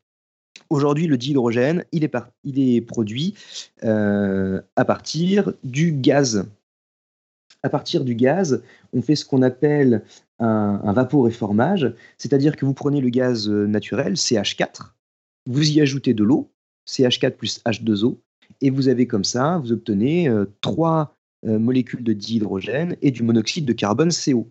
Puis le monoxyde de carbone CO, vous faites réagir avec de l'eau H2O et vous obtenez dihydrogène plus CO2. Donc aujourd'hui, et ça, on l'utilise principalement pour faire l'ammoniac. On a besoin de, ce dihydrogène pour faire l'ammoniac. 50% du dihydrogène qui est produit à partir de ressources fossiles est utilisé à peu près pour faire l'ammoniac, et puis le reste, on l'utilise pour les bus et, ainsi de suite. Alors du coup, là, aujourd'hui, c'est idiot quand on voit des bus euh, au, dihydrogène. En fait, ces bus, ils sont pas propres. Ces voitures, elles sont pas propres dans le sens où ce dihydrogène, il est produit à partir de ressources fossiles. Donc ça, c'est pas viable. Mais il fallait bien déjà commencer à montrer euh, euh, que euh, les piles à combustible et puis que le stockage était possible avant de s'attaquer à l'électrolyseur. Maintenant qu'on sait qu'on peut facilement, si on a du dihydrogène à partir de l'électrolyse, qu'on est capable de le stocker, qu'on est capable de l'utiliser, eh bien, les forces peuvent être un peu plus mises sur les électrolyseurs. Alors du coup, du coup, dans la chatroom, on a Perceval qui nous a posté un lien vers une annonce euh, comme quoi euh, en décembre, il y a eu le premier bus à, à, d'hydrogène euh, à Pau, en France. Et du coup, dans l'article, ils disent que bah, tout, est, tout est naturel, tout est 100% renouvelable et que du coup, c'est super écologique. Donc, tu, tu n'es pas d'accord avec ça? Non, je ne suis pas d'accord avec ça. pas pour le moment, en tout cas. Après, euh, après peut-être je me trompe, peut-être qu'il faudrait voir un petit peu plus dans l'article comment est produit le dihydrogène. Mais euh, euh, aujourd'hui, le dihydrogène produit par, les électrolyses hein, dans le monde, c'est 4%. Donc j'ai un doute sur le fait que le dihydrogène soit bien produit à partir, de, à partir du vent et à partir du solaire. Donc là, je pense que, encore une fois, à, revérifier, hein, parce que j'ai pas lu, euh, pas lu l'article, donc à revérifier quand même. Hein, je veux veux pas dire des bêtises euh, non plus, mais il faudrait voir à partir de quoi ils produisent d'hydrogène. S'il est produit à partir du pétrole, bah alors dans ce cas-là, est-ce que c'est vraiment propre? Bah, Je vous laisse juger par vous-même. S'il est produit à partir du vent et à partir du soleil, est-ce qu'il est vraiment propre? Bah, On va en discuter parce qu'on va voir que c'est pas si propre que ça. Ça l'est quand même un peu plus, mais on va voir à quel point ça, ça l'est. L'article mentionne euh, une station hydrogène pour la production de l'hydrogène. Alors, je n'ai aucune idée de ce qu'est une station hydrogène. Et eh ben justement, alors dans ce cas-là, dans ce cas-là, eh bien, j'ai été médisant parce que s'il mentionne une station, est-ce, que c'est la station Myrte euh, Ce n'est pas dit dans l'article. D'accord. Alors dans ce cas-là, si c'est une station hydrogène, euh, bon, à, voir, hein, mais j'ai peut-être été médisant dans le sens où aujourd'hui, vous avez en Corse une station qu'on appelle la station Myrte qui est en train de faire la démonstration de cette chaîne hydrogène. Vous avez directement cette fois-ci une station qui a des panneaux solaires et qui a des éoliennes, et ces éoliennes et ces panneaux solaires produisent de l'électricité qui est stockée dans des batteries, qui est ensuite envoyée dans des, électrolyseurs. Ces électrolyseurs produisent du dihydrogène qui est stocké et ce dihydrogène peut être exploité. Donc il y a une station comme ça qui existe encore, c'est qui montre que le principe de fonctionnement existe. Il y a encore d'autres stations qui sont en train de s'ouvrir dans le monde. J'ai vu un article euh, il y a quelques mois là-dessus, où il y a une autre station, alors j'ai plus son nom exact, mais qui est en train de s'ouvrir entre plusieurs pays pour continuer là-dessus et pour montrer que le dihydrogène peut être vraiment produit à partir de vent et à partir de soleil.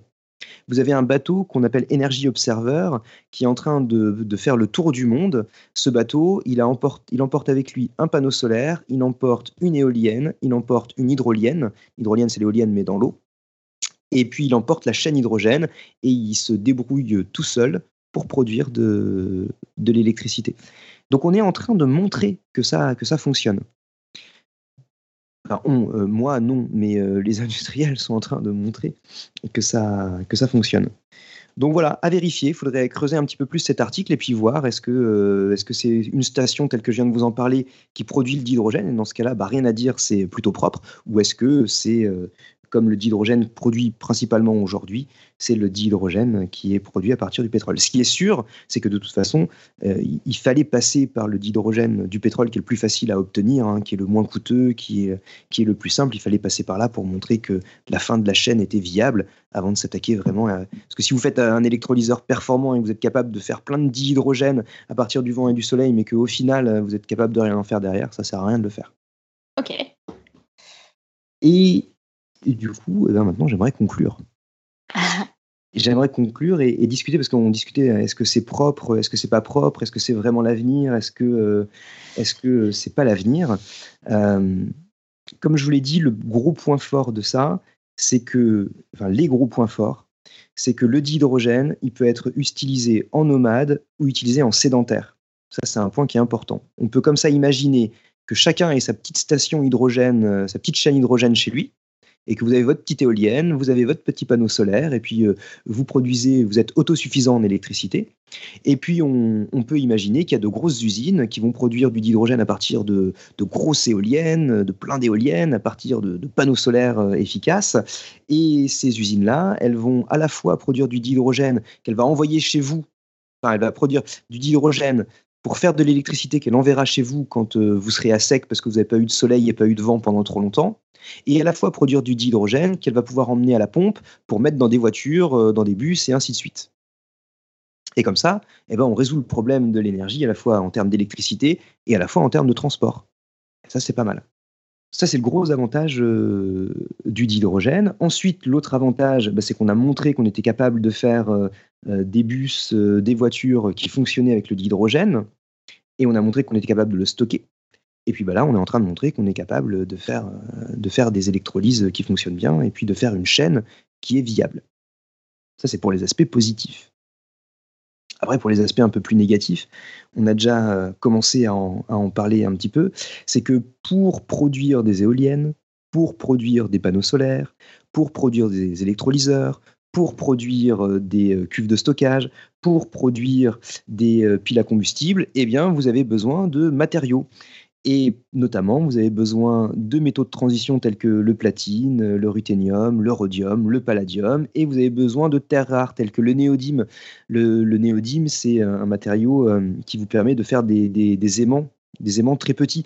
Euh, une des raisons pour lesquelles on est capable de miniaturiser des téléphones portables, de miniaturiser des ordinateurs, c'est parce qu'on est capable d'avoir des aimants extrêmement petits grâce à ce néodyme. Les terres rares, vous avez peut-être déjà entendu parler, même les métaux rares, hein, on pourrait dire de manière générale, vous avez peut-être déjà entendu parler, on, ça en parle pas mal en ce moment, c'est aujourd'hui la Chine qui a le monopole la Chine a le monopole, c'est-à-dire que c'est la Chine qui les produit. En fait, euh, on pourrait en produire partout sur la planète. D'ailleurs, la France et les États-Unis en produisaient des, de, ces, de ces métaux rares. Mais euh, le problème, c'est que la production de métaux rares est une production qui est extrêmement, qui est un désastre écologique. Un désastre écologique, une des raisons, c'est que quand vous euh, essayez d'obtenir ces métaux rares, eh bien, un des déchets que vous lâchez, c'est très souvent des déchets radioactifs. Et en Chine, on a des zones comme ça, euh, avec, euh, avec plein de déchets radioactifs et plein de déchets de traitement de ces, euh, de ces métaux rares. Donc, est-ce que c'est vraiment propre? Bah, Du coup, nous, on peut dire oui, bah, c'est propre. Le dihydrogène, enfin, le, les éoliennes que j'utilise, elles sont propres, mais par contre, bah, on, a, on a généré des déchets ailleurs sur la planète. Et puis, en plus, alors, du coup, c'est un, désastre environnemental. Donc attention, quand on dit que c'est complètement bon, propre et vert, bah oui, mais non. Mais en fait, il a fallu le produire et ça, c'est un problème. Et puis en plus de ça, il y a un moment, bah, on, va les, on les consomme et puis à un moment, il n'y en aura plus. Alors il faudrait les recycler. Alors il y a des gens qui, voudraient les recycler. Le problème, c'est qu'aujourd'hui, c'est plus facile d'aller les chercher à la mine que de les recycler. Donc on les recycle pas vraiment. Du coup, si on les recycle pas, euh, bah, on en aura moins. Et donc, on délocalise un petit peu le problème parce que euh, dans les années 1800, la, société consommait euh, beaucoup de charbon. Dans les années 1900, on consomme euh, beaucoup de pétrole. Et puis là, maintenant, on va consommer beaucoup de ces métaux rares. Puis bah, il y a un moment, à force de les consommer, si on ne les recycle pas ou si on n'arrive pas à bien les recycler, bah, il y a un moment, il n'y en aura plus. Et puis même ces, même ces éoliennes, même ces panneaux solaires, bah, ça deviendra difficile. Et donc du coup, peut-être que cette chaîne hydrogène, elle sera peut-être pas viable euh, à, à, très long terme. En tout cas, peut-être ça pourra pallier au départ. Peut-être que même l'idée, ce sera de, de revoir un petit peu à la baisse la façon dont on utilise l'électricité, dont on utilise l'énergie. Oui, parce que le vrai problème de fond, en fait, c'est qu'on a besoin de trop d'électricité et de trop d'énergie dans, dans l'absolu. Bah, en fait, le, le, vrai problème de fond aussi, c'est que il faut effectivement de l'énergie pour réussir à se développer, c'est ce fameux indice IDH, euh, indice de développement humain dont j'ai parlé tout à l'heure, avec euh, pas mal d'énergie, eh bien vous avez euh, une bonne santé. On, est capable de faire des choses pour la santé, pour l'éducation, pour l'eau. Mais on a remarqué que bah, du coup, plus on, plus on, augmentait la consommation d'énergie et, plus on vivait bien, mais on a remarqué qu'au bout d'un certain temps, eh ben, on, on gaspillait d'énergie parce qu'au bout d'un certain temps, on consomme plus d'énergie, mais on vit pas mieux. Et donc, ce qu'il faudrait, c'est faire en sorte que tous les pays dans le monde, donc aujourd'hui, il y a des pays qui consomment beaucoup trop. Euh, par exemple, le Canada et l'Espagne ont des IDH qui sont relativement proches, alors que le Canada consomme cinq fois plus d'énergie que l'Espagne. Donc on pourrait dire que le Canada pourrait par exemple consommer cinq fois moins d'énergie pour avoir un indice de développement humain, donc une manière de vivre euh, euh, correcte, euh, comme les Espagnols. On pourrait imaginer du coup que tous les pays qui consomment trop, eh ben, consomment moins, juste pour avoir un développement bien, et puis des pays qui consomment moins, eux, pourraient consommer plus. Après, il y a peut-être une raison au fait que le Canada consomme plus, ne serait-ce que la température. Ils ont besoin de plus d'énergie pour se chauffer qu'en Espagne, par exemple. Oui, mais l'indice, l'indice, c'est vrai, tu as raison, mais l'indice montre quand même que euh, s'il consommait cinq fois moins, il vivrait tout aussi bien. Donc ça veut dire qu'il y a un gaspillage d'énergie qui est là. Cet indice, il permet de montrer ça. Il permet de, montrer à quel moment est-ce qu'on consomme trop par rapport à ce qu'on pourrait consommer. On pourrait consommer un petit peu moins et vivre tout aussi bien. Euh, oui, j'ai un peu de mal à comprendre parce qu'effectivement, enfin, quand tu vis au Canada et qu'il faut, euh, il y a des gens qui habitent à des endroits où il faut trois heures de voiture pour aller à l'hôpital, par exemple, et donc ça, oui. c'est pas la même chose qu'en Espagne, quoi. Alors, après, euh, je. Enfin, je sais pas, mais c'est peut-être un peu réducteur enfin, de dire que comparer deux pays aussi différents que l'Espagne et le Canada ont leur consommation énergétique. par exemple, il y a un hiver qui est glacial au Canada, il faut du chauffage aussi, par exemple. Oui, bien sûr. Mais c'est là, c'est là où, c'est là où cet indice. Euh, mm. Comme, tous les indices qu'on utilise, il y a des avantages et des inconvénients. Et c'est là où il euh, faut faire du, cas par cas. C'est un, indice qui va être global sur l'ensemble d'un pays. Et, et, cet indice, bon, bah, il montre ça. Si on fait du cas par cas, après, qu'est-ce qu'il en est exactement? Il faut, regarder. Effectivement, pour des personnes, il y aurait des, personnes probablement vivant au, Canada où on ne pourrait pas leur dire bon, bah, du coup, tu ne peux pas faire la voiture. Donc, c'est vraiment une moyenne globale. Et, vous allez voir, parce que je, vais en discuter, on, va, on, va avoir cette, cette notion de d'où est-ce qu'il y a des économies aussi à faire, en fait. Si on prend l'image, euh, si d'après, l'image d'après, c'est un petit tableau qui euh, présente euh, la consommation d'énergie dans le monde en 2015. On constate, enfin bon, je dis la consommation d'énergie, la consommation de ressources dans le monde en 2015. On constate qu'en 2015, on a consommé 9 gigatep. Gigatep, euh, TEP, c'est euh, la tonne équivalent euh, pétrole. Une, une, tonne équivalent pétrole, un, gigatep, c'est un milliard de tonnes équivalent pétrole. Et une tonne de pétrole, c'est 42 kilojoules en termes d'énergie. Et donc très souvent, quand on veut comparer, quand on veut comparer des, des, ressources, eh bien, on va les comparer en termes de, tonnes équivalent pétrole. Donc d'énergie, on considère l'énergie d'une tonne de pétrole et puis on regarde les énergies des autres. dans le monde, pour toute la, production de, de, de, toute la consommation de, cette énergie, il y avait 40% de pétrole consommé, 18% d'électricité, 15% de gaz, 12% de bois et de déchets, 11% de charbon, et puis 4% euh, d'autres, d'autres ressources, telles que, euh, euh, telles que de l'eau par exemple, ou de la géothermie. Là, je vous ai parlé juste de l'électricité. Ça veut dire qu'avec la chaîne hydrogène, là, on pourrait se dire, bon, bah, peut-être que cette consommation d'électricité, elle pourrait être euh, venir euh, de l'air et puis, euh, et puis du, vent. Alors, on pourrait se dire aussi que le pétrole est remplacé par le dihydrogène qu'on a produit à partir de l'air et du vent. Mais bah, il y a dans des endroits où, par exemple, le charbon, bah, est-ce qu'on pourra remplacer le, charbon dans la sidérurgie pour, faire les, aciers, est-ce qu'on pourra le remplacer? Ben, Ça, c'est encore une autre question. Là, j'ai parlé d'électricité, mais sachez qu'il y a d'autres, y a d'autres consommations directes, d'autres ressources. Et si on passe à l'image d'après, sur le tableau, le tableau il propose de faire une comparaison entre 1973 et 2015. Et on propose de voir à la fois la production euh, d'énergie et la consommation d'énergie.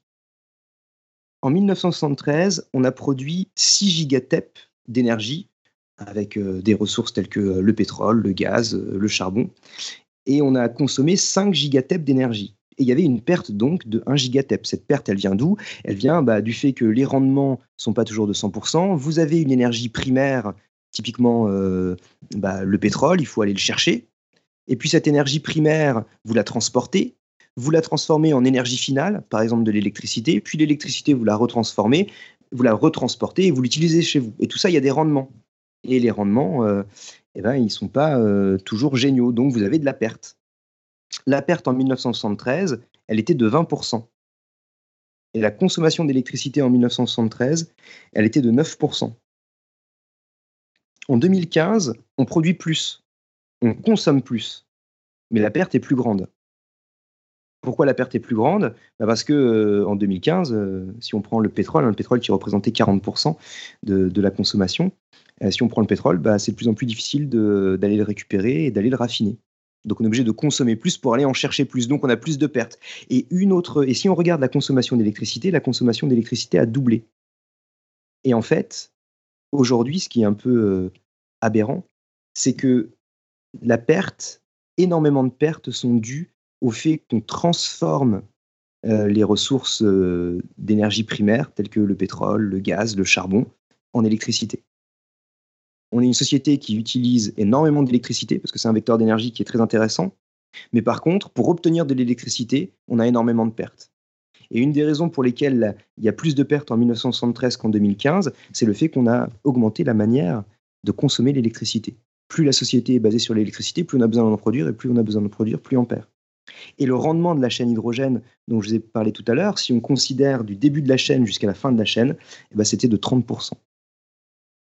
Ça veut dire que quand vous avez 100 unités d'énergie qui provient du pétrole, et qui, euh, pardon, 100 unités d'énergie qui provient du vent et qui provient de l'air, eh bien vous récupérez à la fin 30 unités euh, d'électricité finale c'est pas euh, si élevé que ça. Alors après, on peut dire oui, c'est pas si élevé que ça, mais les électrolyseurs, les rendements vont, augmenter, et puis bon, bah, on, réussit quand même à, utiliser le, soleil et puis à utiliser, à utiliser le vent. Du coup, là, toute, proportion confondue, toute data confondue et toute méthode confondue, c'est quoi la méthode la plus directe avec le moins de pertes de rendement pour produire de l'électricité actuellement? La méthode avec le moins de pertes, euh, oui, c'est-à-dire la méthode la plus directe pour faire de l'électricité dans laquelle tu aurais le moins de perte d'énergie euh, pour la convertir en, électricité C'est une excellente question. Euh, là, comme ça, j'aurais tendance à dire que c'est le pétrole, qui n'est pas le plus utilisé, mais qui est, qui est assez intéressant, dans le sens où on le transporte bien. enfin, maintenant, on commence à moins bien le raffiner aussi. Là, je ne peux pas répondre, je ne sais pas. Il euh, faudrait revoir les, euh, faudrait revoir les, euh, les, les, rendements de chacune des centrales qui font ça, le rendement de la centrale thermique, le rendement de la centrale nucléaire. En plus, en fonction de l'uranium qu'on va utiliser, on va avoir des rendements qui Il faudrait la regarder un peu plus. Je je sais pas. J'aurais dit le pétrole comme ça, mais euh, j'en suis pas Bah, a- moi, Le gaz semble- peut-être. Il me semblait que c'était plus, euh, plus le nucléaire, mais euh, enfin, j'ai pas de chiffres pour appuyer ce que je disais. C'est juste, qu'on entend souvent dire que le nucléaire c'est la- les- le plus rentable pour, euh, pour produire de l'électricité, même si le problème c'est que ça produit pas mal de déchets, quoi. Euh, C'est entièrement possible. Euh, je- je- j'en sais rien, donc tu as, peut-être euh, t'as peut-être raison. Euh, j'avais mis dans une des images, dans l'image numéro 2, j'avais mis deux, deux, comment s'appelle? Deux sources bibliographiques de, de laquelle je tire les chiffres. Et notamment, il y a un memento dans ces ressources. Il y a, vous tapez sur Internet memento sur l'énergie CEA. Euh, alors là, j'ai mis celui de 2017, mais celui de 2018 est tombé. Donc, euh, vous pouvez même avoir celui de 2018. Et dedans, il y, a, euh, les chiffres. Je sais par exemple qu'il y a les rendements qui sont proposés, il y a le rendement du nucléaire qui est indiqué dedans, et dans, l'autre ressource, vous avez aussi les chiffres. Et donc, vous pouvez aller voir dedans et vous aurez plus d'informations sur le sujet. Là, je les ai plus en tête. Et j'ai pas les feuilles avec moi. Bon, c'est pas grave, mais en tout cas, pour résumer, actuellement, il n'y a pas de source d'énergie qui combine euh, tous les avantages qu'on pourrait rêver pour une source d'énergie et qui n'a aucun inconvénient. On est, on est toujours obligé de faire une balance entre euh, Oui. le bénéfice et le. Ouais, donc pour, pour résumer, aujourd'hui, la, la- la source d'énergie qui est vraiment hyper intéressante, euh, la ressource qui est vraiment euh, très intéressante, c'est le, le pétrole quand même, parce qu'avec le pétrole, on a à la fois le transport, on a euh, à la fois la production de pas mal de, molécules de plastique, de molécules de médicaments, qui n'est pas directement d'énergie, mais avec le pétrole, on fait tout ça. On pourrait faire aussi de l'électricité avec du pétrole. Donc le pétrole est quelque chose de très intéressant. L'uranium est aussi quelque chose de, de très intéressant. Par contre, l'inconvénient, le gros inconvénient de ça, c'est le fait que à la fois c'est épuisable et à la fois on a des déchets. Donc on veut, exploiter le, le renouvelable, c'est-à-dire on veut exploiter l'air, on veut exploiter le soleil. L'avantage, bah, c'est que ça, euh, il y en a partout. Par contre, le gros inconvénient, c'est que pour faire ça, on a besoin de stockage. Le stockage aujourd'hui qui est imaginé, c'est le dihydrogène. Le problème avec cette chaîne d'hydrogène, c'est qu'aujourd'hui, son rendement, il est, pas, il est de 30%. Alors, est-ce que c'est bien, est-ce que c'est pas bien? On peut, voilà, à, voir, mais il va, il va sûrement euh, s'améliorer. Par contre, l'inconvénient, c'est qu'il va falloir des métaux de, de transition, euh, des, des terres rares pour produire euh, ces technologies-là. D'autres moyens encore existent, mais à chaque fois, comme tu le disais, il y a les avantages et les inconvénients. Il y a aussi la piste de la photosynthèse artificielle, non? Oui, tout à fait. La piste de la photosynthèse artificielle euh, dont on parle beaucoup.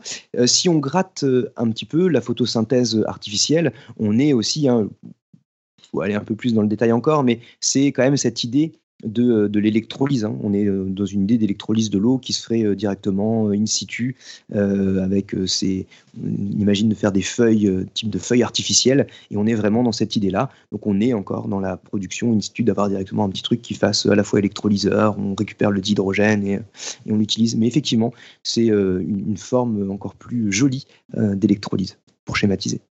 Mais oui, et des pistes, il y en a plein comme ça. Et il y a peut-être ITER qui, va, qui arrivera, et peut-être que la, la fusion nucléaire peut-être sera quelque chose de, de très intéressant. Ok. Pour, euh, pour conclure, j'ai toujours plein de conclusions.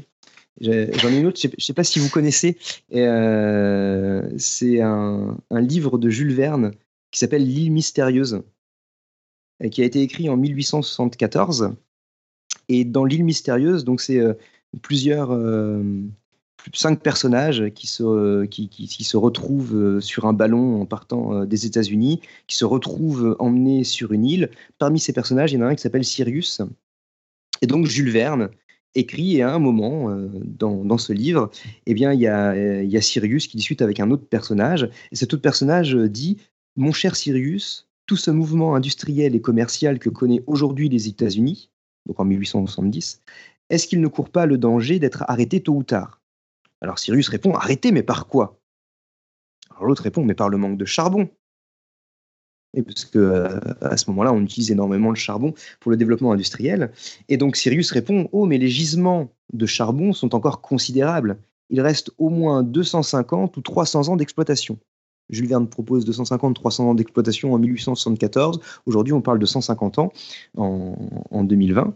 C'est- C'est pas mal. Et donc, euh, L'autre, donc, Cyrus répond, bah, il y a encore au moins pour 250 à 300 ans de charbon. Et l'autre lui répond, bah oui, mais après le charbon, qu'est-ce qu'on fera? Qu'est-ce que feront nos enfants, nos petits-enfants? Ils auront plus de charbon. Alors Cyrus répond, bah, au lieu d'utiliser le charbon, on utilisera l'eau. Mais l'eau décomposée en ses éléments constitutifs, décomposée par l'électricité qui sera devenue alors une force puissante et maniable. Oui, je crois que l'eau sera un jour employée comme combustible, que l'hydrogène et l'oxygène qui la constituent, utilisés isolément ou simultanément, fourniront une source de chaleur et de lumière inépuisable et d'une intensité que le charbon ne saurait avoir. L'eau est le charbon de l'avenir. Voilà ce que propose Jules Verne, visionnaire, en 1874. Enfin, du coup, Jules Verne, visionnaire, il y a un point, c'est que il a probablement pas sorti ça de son chapeau.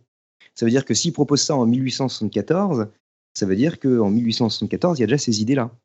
Alors, il faut savoir que euh, on connaît la pile à, combustible à partir des années 1830, enfin 1838. 1838, on connaît la pile à combustible.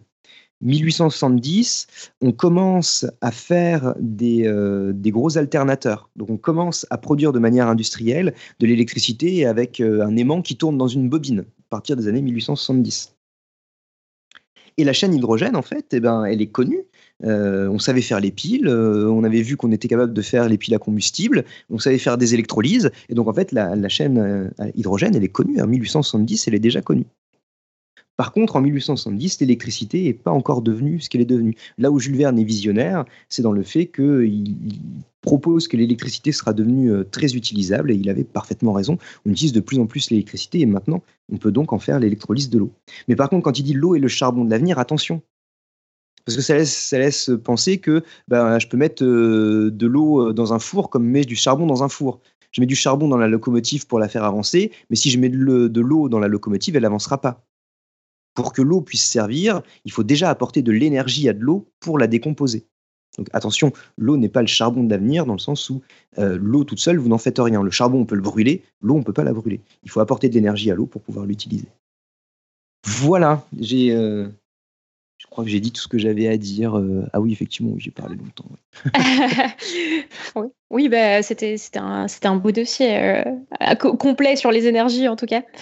complet, du coup, il y a quand même plein de points euh, sur lesquels je suis bien incapable de répondre. C'est tellement vaste que j'ai pas la prétention d'avoir fait tout le, tout le panel, mais bon, au moins une introduction. Et puis pour ceux qui veulent aller un peu plus loin, bah, vous avez quelques quelques mots sur lesquels rebondir et aller gratter un petit peu plus. Donc pour ceux qui ont écouté jusque-là, il y aura euh, dans les notes d'émission tous les schémas euh, dont, Ludovic a parlé pendant l'émission.